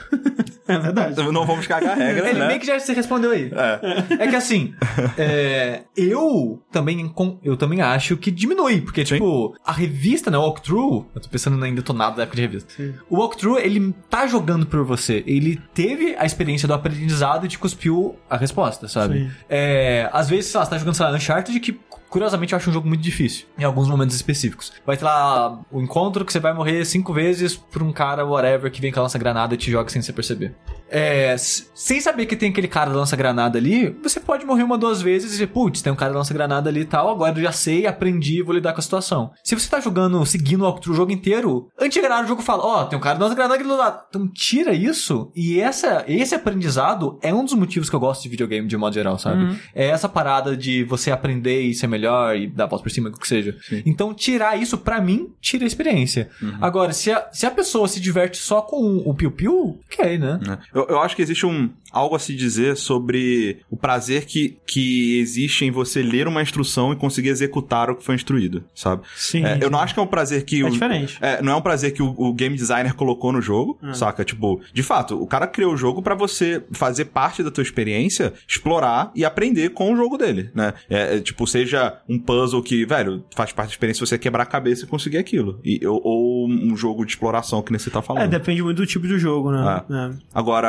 eh, por exemplo, quando eu era moleque, eu zerei Resident Evil 2 com meu padrasto é, com um, um detonado. E foi super divertido porque ele tava jogando e eu lia o detonado. Eu falava, não, agora faz isso, faz aquilo, faz aquilo. E ia lá e fazia, E porra, acontecia, legal. dava certo. Exato, era, era- era tipo. Era, era parecido com uma. A satisfação de você seguir uma receita de bolo, sabe? Era, Uhum. era, tinha isso, assim. Que eu, de novo, não acho que o designer ele criou isso, não. Mas tem, tem formas de você tirar proveito de um jogo que o designer não criou, É, sabe? e isso da receita eu tiro mais em jogo de luta, em coisas assim, sabe? Tipo, jogando Monster Hunter agora. Eu joguei, sei lá, 15 horas com uma arma, mas eu pensei, ok, as pessoas falam que tô jogando com a Charge Blade, né, no caso. E todo mundo fala que ela é a arma mais complicada do jogo, e eu jogando com ela, eu não senti que ela era tão, tão complicada assim. Uhum. Aí eu pensei, vou ver um vídeo de um cara que manja jogando com ela. E de fato tinha muita coisa que eu nem sabia que existia na arma, que deixa ela mais complicada, com mais nuance. E aí virou outro jogo agora na minha cabeça. É o jogo daquele, tipo, eu tentar executar aquilo que eu vi no vídeo. É tipo quando você aprende um combo no jogo de luta, você perde porque você tá tentando e tentando e tentando reproduzir aquele combo. Então eu acho que isso de seguir instrução é um pouco disso comigo, sabe? Sim. Em jogo de luta, em jogo que tem combo, em coisa de aprendizado, assim. Uhum. Uma coisa que eu já fiz, é assim, né? é, eu, eu não começo jogando com guia nenhum jogo, mas é, já aconteceu, por exemplo, no, no Catherine lá. Tem aquela, aqueles puzzles lá do, do- da Rapunzel. Rapunzel. Que chega um ponto, velho, que não, eu não, não vou fazer essa porra. Tipo, tá muito difícil, tá muito acima do meu nível e da minha paciência. Mas eu quero essa platina, eu quero esse troféu. Então eu peguei um guia e fui vendo puzzle por puzzle até chegar no final e, e terminar eles, assim. E quando eu consegui o troféu, eu não me senti mais completo. Mas. Mas tá não, não tava mais, mais incom- Tá, incompleto é, também. também não tava mais É, incompleto. tipo, tem jogo de point and click que eu já usei, é, sistema sim. interno de dica deles e coisas E assim. também tem aquela parada de, às vezes, você usar detonado pra passar uma parte Uma que você tá parte, engasgada é. só, Sim, sabe? sim, tipo, sim. não precisa usar pro jogo inteiro, sabe? É, e sempre dá raiva porque era tipo uma coisa muito boba que você É. tava deixando passar, assim. Sim. Puta É. que pariu. Mas assim, é válido se a pessoa tá se divertindo é o que importa, né? Porque o negócio tá aí pra passar tempo mesmo. É. Sim. Próximo e-mail aqui é do Lucas Silva, ele diz: O governo Temer, numa nova tentativa de aumentar sua popularidade, decidiu aumentar o incentivo para a venda de jogos eletrônicos no Brasil, mas com uma importante condição: todos os jogos devem receber um título brasileiro, no maior estilo The Hangover se beber não case. E vocês foram a equipe escolhida para esse trabalho. Sendo assim, quais seriam os nomes brasileiros dos grandes jogos de 2017? Abraço. Vamos ver o top 10 do jogabilidade de 2017. Ó, eu posso falar um Pode. que eu acho que eu, que eu não sei exatamente como é que ficou o Ah. top 10, eu sei só Não, o top tudo 1. bem. Ok. Que é o, o que eu. É a Odisseia de Zé. Acho que é, que é o Mario Odyssey em português. A Odisseia de Zé? É, porque Mario é, é- é italiano, entendeu? Mario é um nome italiano. Acho que Zé é mais, mais brasileiro. Entendi, ok. Ah, ok. Eu tava. Ah, A ok. Odisseia do Zé. Odisseia do, do Zé. É. Ou do José, se você quiser José. ser mais, né? É, se for a lenda, do, a lenda de Zelda vai ser o quê? É. Breath of the Wild. O, o Bafo Selvagem. A lenda de Maria Celso. Então, de não. Zumira. Zumira. De, de É, Vitória. O Bafo do Selvagem. Hollow Knight seria é, um besouro do barulho. Pera aí, besouro. Caralho, tipo. É porque você joga com um besourinho. Não, tá, mas. né? É, realmente, é, tipo, olha pro jogo, não olha pro título, né? É, não não é. traduz o título. Hellblade é o pão que o diabo amassou. Boa. Pariu. Boa, pa, muito bom. Caralho, excelente, velho. Excelente. O que, que, você, que, que você jogou em 2017 que você curtiu, Rick? Só os jogos da Nintendo mesmo. Só os, os O Switchzeiros? Switchzera foi bom, cara. Splatoon seria. Picho. É porque tem, tem, o quê? porque tem os filmes É mais picho. indie, tá ligado? Os, os indie brasileiros que tem um nome mais picho. É, Lulinhas do Barulho. Ver- ah, Não, mas é o, Te- o governo Temer, né? Você não. É, é, ó. Ele ia vetar isso aí. Não, né? esse, esse jogo então ele não entra. Nem a parede é lançado, já é né? banido. Ele não pode. Imediatamente. Não, não pode. É, O Kaique Alves, ele, ele mandou um e-mail falando. "Voc- Vocês acham que, o- que gráfico em jogo, tanto textura, filtros realistas quanto estilo artísticos, são realmente importantes pra obra, no ponto de ser um dos fatores principais e podendo ser um ponto negativo considerável? E aquela frase lá de gráfico não importa, hein? A- Assim, ó. Eu vou essa, con- essa é uma pergunta que a gente já deve ter falado sobre ela aqui algumas vezes, com certeza. Talvez não diretamente, mas sobre. Sim. É, eu vou dar um exemplo que eu falei no vértice de jogo anterior, que eu falei muito do Yakuza Zero. Ele é um jogo que tem uma história muito boa, ele tem cenas dramáticas muito boas, mas eu sinto que poderiam ser melhores com uma performance, com, com a cap- captura de performance, com tecnologia melhor de expressão facial Como e um, coisas um Uncharted assim. da vida. Exato. Cara, se Yakuza Zero fosse produzido pela Naughty Dog com a tecnologia deles de expressão e captura dessas coisas, cara, seria um jogo que, tipo, seria incrível demais, sabe? Porque se vocês estão assistindo o Giant Bomb jogando alguma coisa tô assim, assistindo. eu- O gente, Bomb in vamos- the East, eles estão Ah, jogando sim. novo? Não, não, não, não, o Zero, tô falando desse Zero. mesmo. Ah, não, sim, assisti. Então, tipo, tem momentos da história que é muito foda, Sim. sabe? E que eu sinto que perde um pouco, porque assim, o Yakuza Zero, por exemplo, ele tem camadas de qualidade, assim. Ele tem as cutscenes principais, que são com modelos que não estão num jogo, eles só aparecem na cutscene, o que é comum em vários jogos fazem isso, que são muito mais bem trabalhados. Tipo, os três capitães lá do, da Dojima Family. O rosto deles é muito bem feito. É, é tipo, você vê o você vê o dublador... japonês lá, né? Não que é. são o tiozinho. Exato, os três são os três dubladores. E até é muito engraçado você ver os três dubladores juntos com a roupa do- dos caras, fica igualzinho, sabe? Da hora. É, então, eles têm né, esse tipo de qualidade. Ainda assim, a expressão, é, a animação não tá no mesmo nível. Mas, tipo, isso é, sei lá, 20% das cutscenes do jogo, 30% das cutscenes do jogo. A maioria são com o modelo do jogo, com animações mega simples, que é tipo, fica parado, mexe o braço e tem, tipo, as animações toscas, tipo, a pessoa vai dar um soco na outra, sei lá, corta, fica preta a tela pra não mostrar, porque não Sim, tem, sim, sabe? sim. Então, eu sinto que o jogo é ainda excelente, a história ainda me afetou, teve cena lá que eu fiquei emocionado e tal, mas seria melhor, poderia ser melhor, sabe? Então eu acho que nesse tipo, onde a história, onde investimento nos personagens É uma, pesa quando precisa bastante. de emoções humanas, esse tipo de coisa assim. É, é. eu acho que pesa bastante, sim. Sim.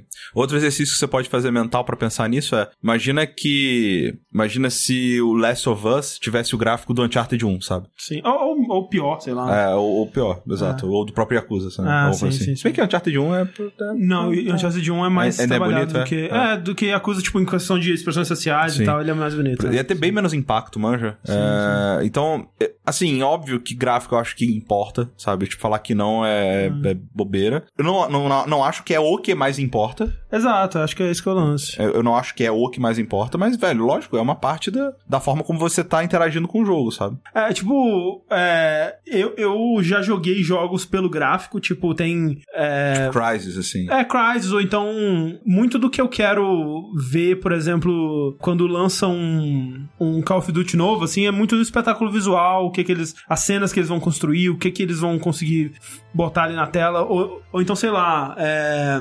é, os próprios jogos do David Cage, assim, são jogos que, cara, esse cara tá fazendo uma, uma parada muito louca com, com a parte visual desses jogos que ninguém mais tá fazendo, sabe? E, eu quero muito ver pra onde que isso vai, o que, que ele vai fazer com isso.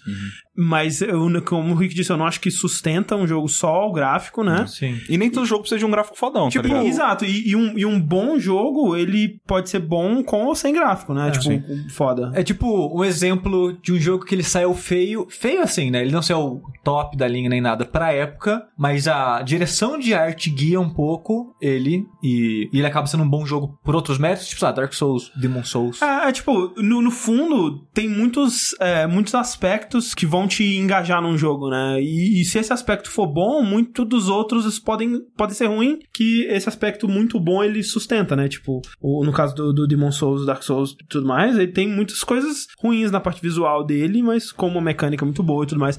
Mesma coisa com o, sei lá, Walking Dead da Telltale, sabe? Tipo, a história, os personagens são tão bons que você aguenta umas mecânicas meio bosta, né? Uns Quick Time Event ruim, um gráfico que não é lá essas Sim. coisas. E do outro lado do espectro tem, sei lá, o The Order Sim, número 1886, é, que tipo, ele foi feito pra ser um espetáculo visual, mas todo mundo falou que o jogo é uma bosta. Então, Sim. E ele é muito bonito, tipo, muito, muito bonito. Mas realmente o jogo é meio chato. Sim. E tem a parada eh, que acho que é válido falar, que é gráfico foda não, não é igual mais realista, mais polígonos, sabe? Mais realista do que tudo. Ah, né?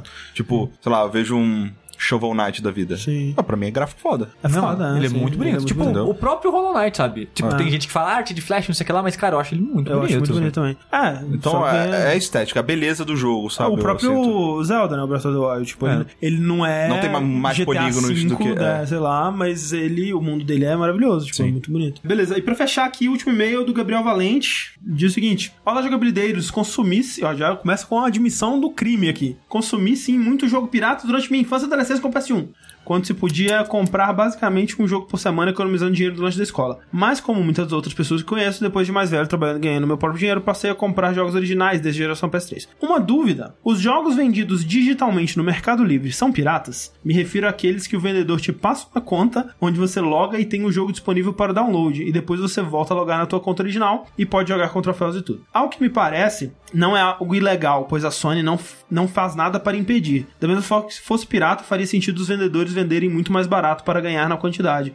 Mas não é isso que acontece. Lançamentos são mais baratos, sim, às vezes, até mais que no mercado cinza, mas ainda custam por volta de 100 reais. Qual é esse esquema? Caso eu compre, estarei alimentando pirataria? Confesso que quando você vê um lançamento por 250 reais, dá vontade sim de ir lá e pagar só metade disso. Obrigado por tirar essa dúvida e continue com um bom trabalho, Gabriel Valente. Antes de começar, eu queria dizer que eu notei que você tem uma marca de catapora. Eu tenho. No cara, rosto. sim. Eu nunca, nunca Não. notei. E- Nisso, na verdade, não é pirataria, é mercado cinza. né? É um, um mercado paralelo, né? Não existe almoço de graça. Se algo é mais barato do que deveria ser. Exato. Velho, É que, tipo assim, faz de conta que, sei lá, tem um caminhão transportando jogos que tá vindo produzidos oficialmente lá no polo industrial de Manaus e tal. Tá trazendo aqui pra São Paulo. No caminho, o caminhão é assaltado, roubam todos os jogos e revendem no Mercado Livre mais barato. Tipo, é pirataria? Não é pirataria. Mas, né, ele é um outro mercado, entendeu? Exato. é, é, Não, é- não, não, não que eu tô falando Sim. que quem faz isso tá roubando a empresa. Sim. Mas é tipo é uma É, outra parada. Não é, não é análogo a isso que o Sushi disse, mas, tipo, sim, você tá alimentando um mercado paralelo que não é o mercado oficial. E, tipo, a Sony não impedir isso é, é muito consequência de uma facilidade que ela tá tentando dar pra quem faz a parada certa. Tipo, você que tem um PS4 em casa e você quer jogar no PS4 do seu amigo, ou você vai é, viajar e jogar no PS4 de outra pessoa, ou você quer compartilhar sua conta em PS4 diferentes, tipo, ela poderia colocar uma parada, tipo, não, só um PS4 por co- conta pro PS4, você tem que autenticar, você autenticar em um, não autentica no outro e tal. E ela fala, cara, vamos ser um pouco mais amigável e tal. E isso, obviamente, acaba podendo ser explorado por quem é, quer fazer é, esse tipo de coisa. Aqui, aqui, por exemplo, a gente dá uma, uma Sim. explorada de leve nisso, né? É, porque são dois consoles, várias pessoas, e a gente só recebe um jogo quando recebe o jogo, né? É. Então a gente acaba ativando. A gente. Tipo, ah, o meu PS4 tá como primária a conta do André, o do André tá o meu como primária nele. Então, tipo, o jogo que eu tenho, André consegue jogar e vice-versa e tal. Sim. E a gente tem que fazer isso pra todo mundo conseguir jogar o jogo, sabe? A, a- a diferença que eu, que eu vejo ah, é, é basicamente quem tá ganhando dinheiro com isso, sabe? Acho que é uma boa forma de você pensar quando você tiver na dúvida se a parada vale a pena ou não, manja. Tipo, cara, em algum momento, essa pessoa que vendeu no Mercado Livre, ela comprou o jogo. Pelo- alguém comprou aquele jogo em algum momento. sim. Mas foi uma versão daquele jogo. Mas, daquele... mas ela vende pra duas pessoas. É, e é por isso que é metade do preço. Exato, e- exato, entendeu? E aí, nesse momento, o desenvolvedor do jogo tá ganhando duas vezes? Não tá, não. Não tá, é. Tá ligado? É... Tipo, uma cópia tá virando duas, né? Então, Exato. tem uma cópia aí que tá saindo de graça pro desenvolvedor. Exato, então, é... É o certo? É, é, Entendeu? Tipo, é, é aquela É, coisa. Assim, não, vou, não vamos falar, é porque tem a galera que fala assim, pirataria, você, você entraria na, na concessionária e saia com um carro que não é seu, sabe? Não, não é isso, Aquelas pelo amor de Deus. comerciais do tipo, do cara matando o outro pra roubar. Não, não, vamos lá, o mundo não é tão preto e branco assim, né? Tipo, tem nuances. É, mas, por exemplo, se, se o seu objetivo é, ah, cara, eu, que, eu gostar. Se você me falou, agora que eu ganho dinheiro, eu compro o meu, acho que isso é legal porque a indústria tá crescendo no Brasil, por exemplo, esse tipo de coisa. Ah, sei lá, né? Aí vai da, da, da É, capacidade que- financeira e consciência de cada um. Sim, eu acho que realmente vai de cada um. E eu também acho que 250 reais é uma putaria, cara. É um preço absurdo pra um lançamento. Eu acho Sim. que é muito caro. Sim. E eu total concordo que Podia ser metade disso. podia ser tranquilamente metade disso, sabe? É, Que, que, que meio que deveria, né? é, próximo né, disso. o, é, o real hoje em dia ele tá mais pra. Três do que pra dois, né? É, Mas mas, é, ainda assim. infelizmente. é, então é. Eu total entendo e. É, É um hobby caro, né, cara? É um hobby caro, né? velho. É Porra. um hobby caro. Sabe um hobby barato? Pipa. da pipa. Soltar pipa, mano, é baratinho, mano. 10, 10 conto, compra pipa foda. Puxa, pipa tem um multiplayer. Pô, é, é, velho. É, é tóxico pra caralho. É porque tá investido ali, entendeu? É, Às, vezes, às vezes morre um motoqueiro É. passando ali. Às vezes tem facada por briga de pipa. Às vezes você morre porque subiu um telhado do vizinho pra pegar a pipa e caiu. morre. Mas é, é o que dá emoção, Olha, entendeu? mas olha só, por outro lado, o Splatoon do mundo competitivo moleque, a bolinha de gude. É verdade. Joguei muito e nunca vi porrada por bolinha Olha de gude. nunca viu. a bolinha de gude. Qual, qual os métodos pra evitar a toxicidade que tem na bolinha de gude? Ah, O método pra evitar toxicidade é que se Você tem um punhado de vidro que você pode usar como arma do lado, é isso. É porque todo mundo coloca a bola no buraco, não sei. É, tá todo mundo feliz, né? sexo. Quando você bota a bola no buraco, o homem não quer guerra. Não quer, não quer guerra. Com a bola no buraco, ninguém quer guerra. Ninguém quer guerra. Assim, por favor, não coloque nenhuma bola em nenhum buraco. E eu falei 10 conto, que eu não faço a menor ideia de quanto custa pipa hoje em dia. Eu também não. Mas, mas, Deve ter, deve ter eu- uma pipa gourmet de 50 reais. É, não, e sei lá, na Ah, minha não. época devia ser, sei lá, 2 reais, Não, assim, porque mas a pipa não que a gente tá falando é aquela de bambu É, que faz com lá. a Cru- cruzinha e com é. folha Não, hoje em dia você deve comprar, tipo, aquelas pipas malucas de de Sim. fibra de carbono, Cara, sei lá, o sabe? meu, eu tinha, o meu, eu, Acabou. eu tinha um tio, e eu tô falando tinha porque eu não sei se ele tá vivo ainda, espero que esteja, tio Tim, saudade tio Tim. Ele tinha um boteco, na verdade, só, que coisa louca, tinha uma rua de Coronel Fabriciano que tinha dois botecos, um do lado do outro, cada um deles era de um tio diferente meu. E ele tinha um... Caralho, você era tipo. ali. Sério? É, um do lado, literalmente do lado do outro. E aí tinha o, o tio Paulinho, que ele tinha um. ele- o, o forte dele era aquele.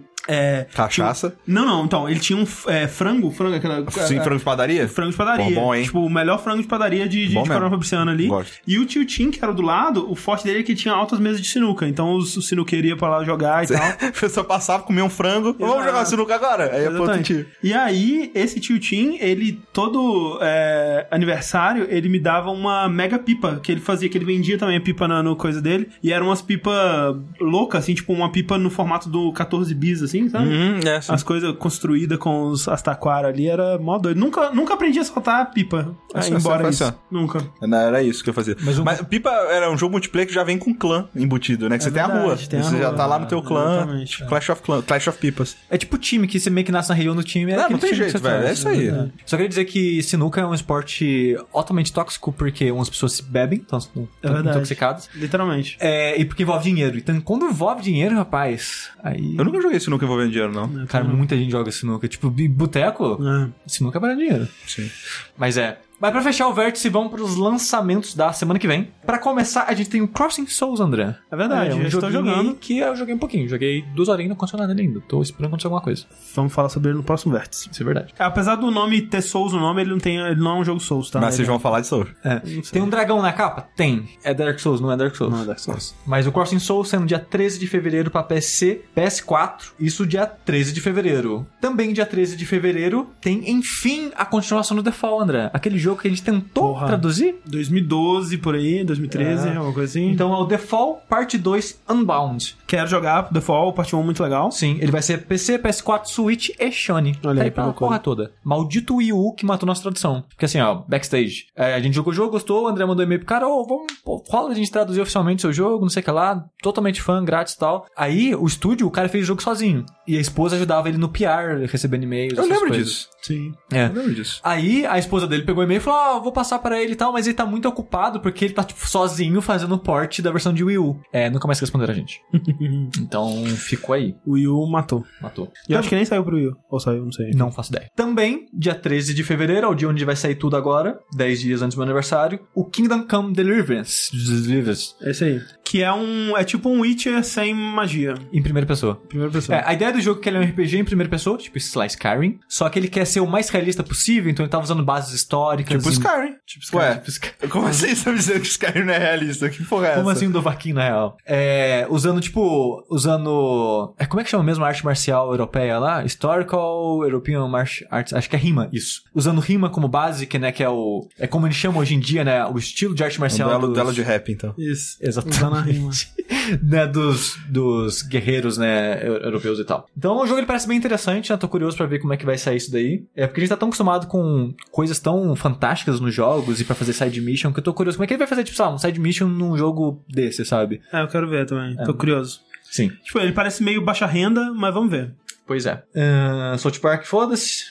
Ô, que isso, cara? É, tá saindo aí já, né? Já saiu, né? Já vai saiu, ser porte, sim, sim. sei lá, qual plataforma. Oh boy. Oh boy! Oh boy. Que antes era só pra PC, Sim. agora tá saindo pros consoles, pra PC, Tem, tem que zerar. saindo pra PS4, Switch, Sony, também dia 13 de fevereiro, junto com tudo. Quem sabe dessa vez eu zere. Aí imagina a pessoa que quer comprar os jogos e é 250 tudo. É. Aí você compra duas vezes, né? Isso. Você quer comprar no PC? Ah, mas Switch é tão bom, né? Jogar deitadinho, joguinho, pá, assim. porra, ali, vamos pegar. Dia 13 de fevereiro também é Dynasty Warriors 9. Olha aí, esse aí é o que é o mundo aberto, né? Eu não sei. Eu acho que é. Eu não tô Ele, ele é um que tá um pouquinho diferente, assim. É, eu outros. vi que o Tengu ele tá meio que infeliz com algumas coisas. Ah. Que saem as notícias o Tengu fica meio, ah, porra. É porque ele tá meio. Ele tá bem. Ele, ele parece estar mais diferente do que costuma ser. Talvez isso seja ruim, não sei. Talvez seja bom. Não sei, você costuma gostar? Ah, Não. Então, talvez seja bom. Assim, só tentei jogar uma vez, mas. né. Tá aí pra PS4 e PC. Olha aí. O pessoal Bonito. do PC saindo no lucro nessa aí. Como sempre. É, essa é pro Rick. Pra mim. Dia 14, enfim, sendo dia 13, dia 14 de fevereiro, The Legend of Heroes Trails of Cold Sky. Olha aí, da hora. Parte 2, eu acho? Velho, Ou é 3, eu não sei mais. acho que é 3, que a 2 é ela três. já existe, eu acho. É. é. Que você tava jogando a 1, né? Você Assim, chegou a terminar a primeira parte? Nem fudendo. É muito, muito tempo, cara. Tipo, velho, eu tava no capítulo, no final do capítulo 1 já com 15 horas, velho.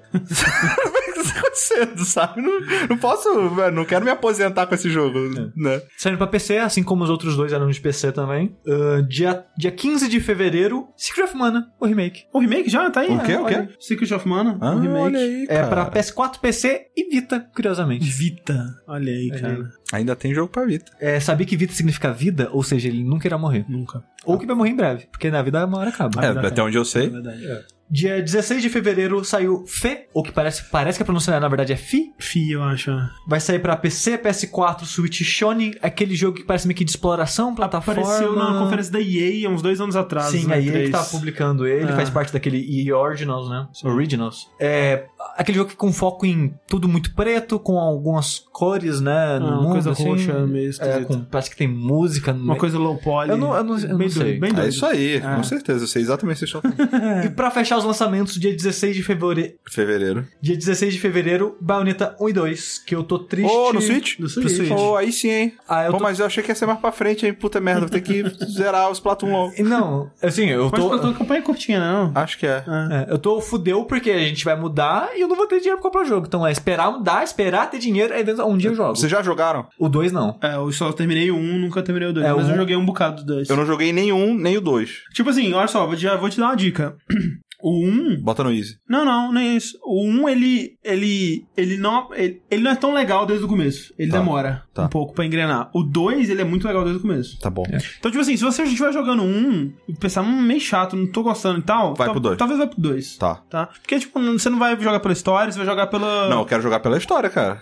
Eu quero, velho, essa história, eu tô investido, eu quero, velho, eu quero Eu- saber exatamente o que Velho, acontece com ela. Eu não saberia te dizer uma, uma porra de um negócio que aconteceu no Bayonetta 1, velho. Não saberia te dizer. Tem o que acontece? Ela, ela corta o cabelo pro dois. Corta o cabelo pro 2. Então. Tem uma cena que ela tira um batom de uma pistola e mata um cara com o batom. Velho, é, eu tô, tô indo pra isso, sim. Sim, É. mas é Tem- que o 1 ele demora pra chegar nesse nível, o 2 ele já começa daí, entendeu? Porque, ah, tá. É porque aquela primeira cutscene do um lá no, no, no cemitério é bem louca, né? É meio louca, mas nem tanto. Tá, mas eu quero loucura. Loucura, não, loucura. é- Cara, você joga a primeira hora do 2, você vai ver o que que é loucura. Então, beleza, porque eu quero ficar bem louco pra preparar pro 3. É, o 3 vai ser bem louco, eu espero. Mas, né, eu só platinei o 1 na época, nunca mais joguei. Nem É, sei se eu vou gastar mais. É, eu só joguei o primeiro e. Mas eu lembro que eu gostava, então eu quero jogar o 2. Aí o do 1 vem lá. Aí eu quero os dois. Mas não vou ter que comprar não, porque tá foda. Vamos jogar com uma mão só, não? Pode jogar, se Dá? quiser. Dá? O 2 também? Opa. Eu- Com isso ficou na época da Bayonetta, né, cara? É verdade. foi. Puta que pariu. Gente, é, então é isso. Esses são os lançamentos da semana. É, E esse é o Vértice. Esse é o Vértice, a gente encerra por aqui. Muito obrigado, Rick, pela, por ter segurado as pontas aqui no final com a gente. Segurar a ponta é comigo mesmo. O pessoal tá feliz ali da formação 2013 do, do jogabilidade ali, 2013, 2014, É 2015. 12, né? Só que mais em feliz, né? 2012. 2000, ah, é verdade. É isso aí. 2012, desculpa. Então, semana que vem tem o Vértice de Joguinhos, mas enquanto não chega, eu sou o André Campos Eu sou o Eduardo. Eu sou o Ricardo Dias. e até a próxima. Falou!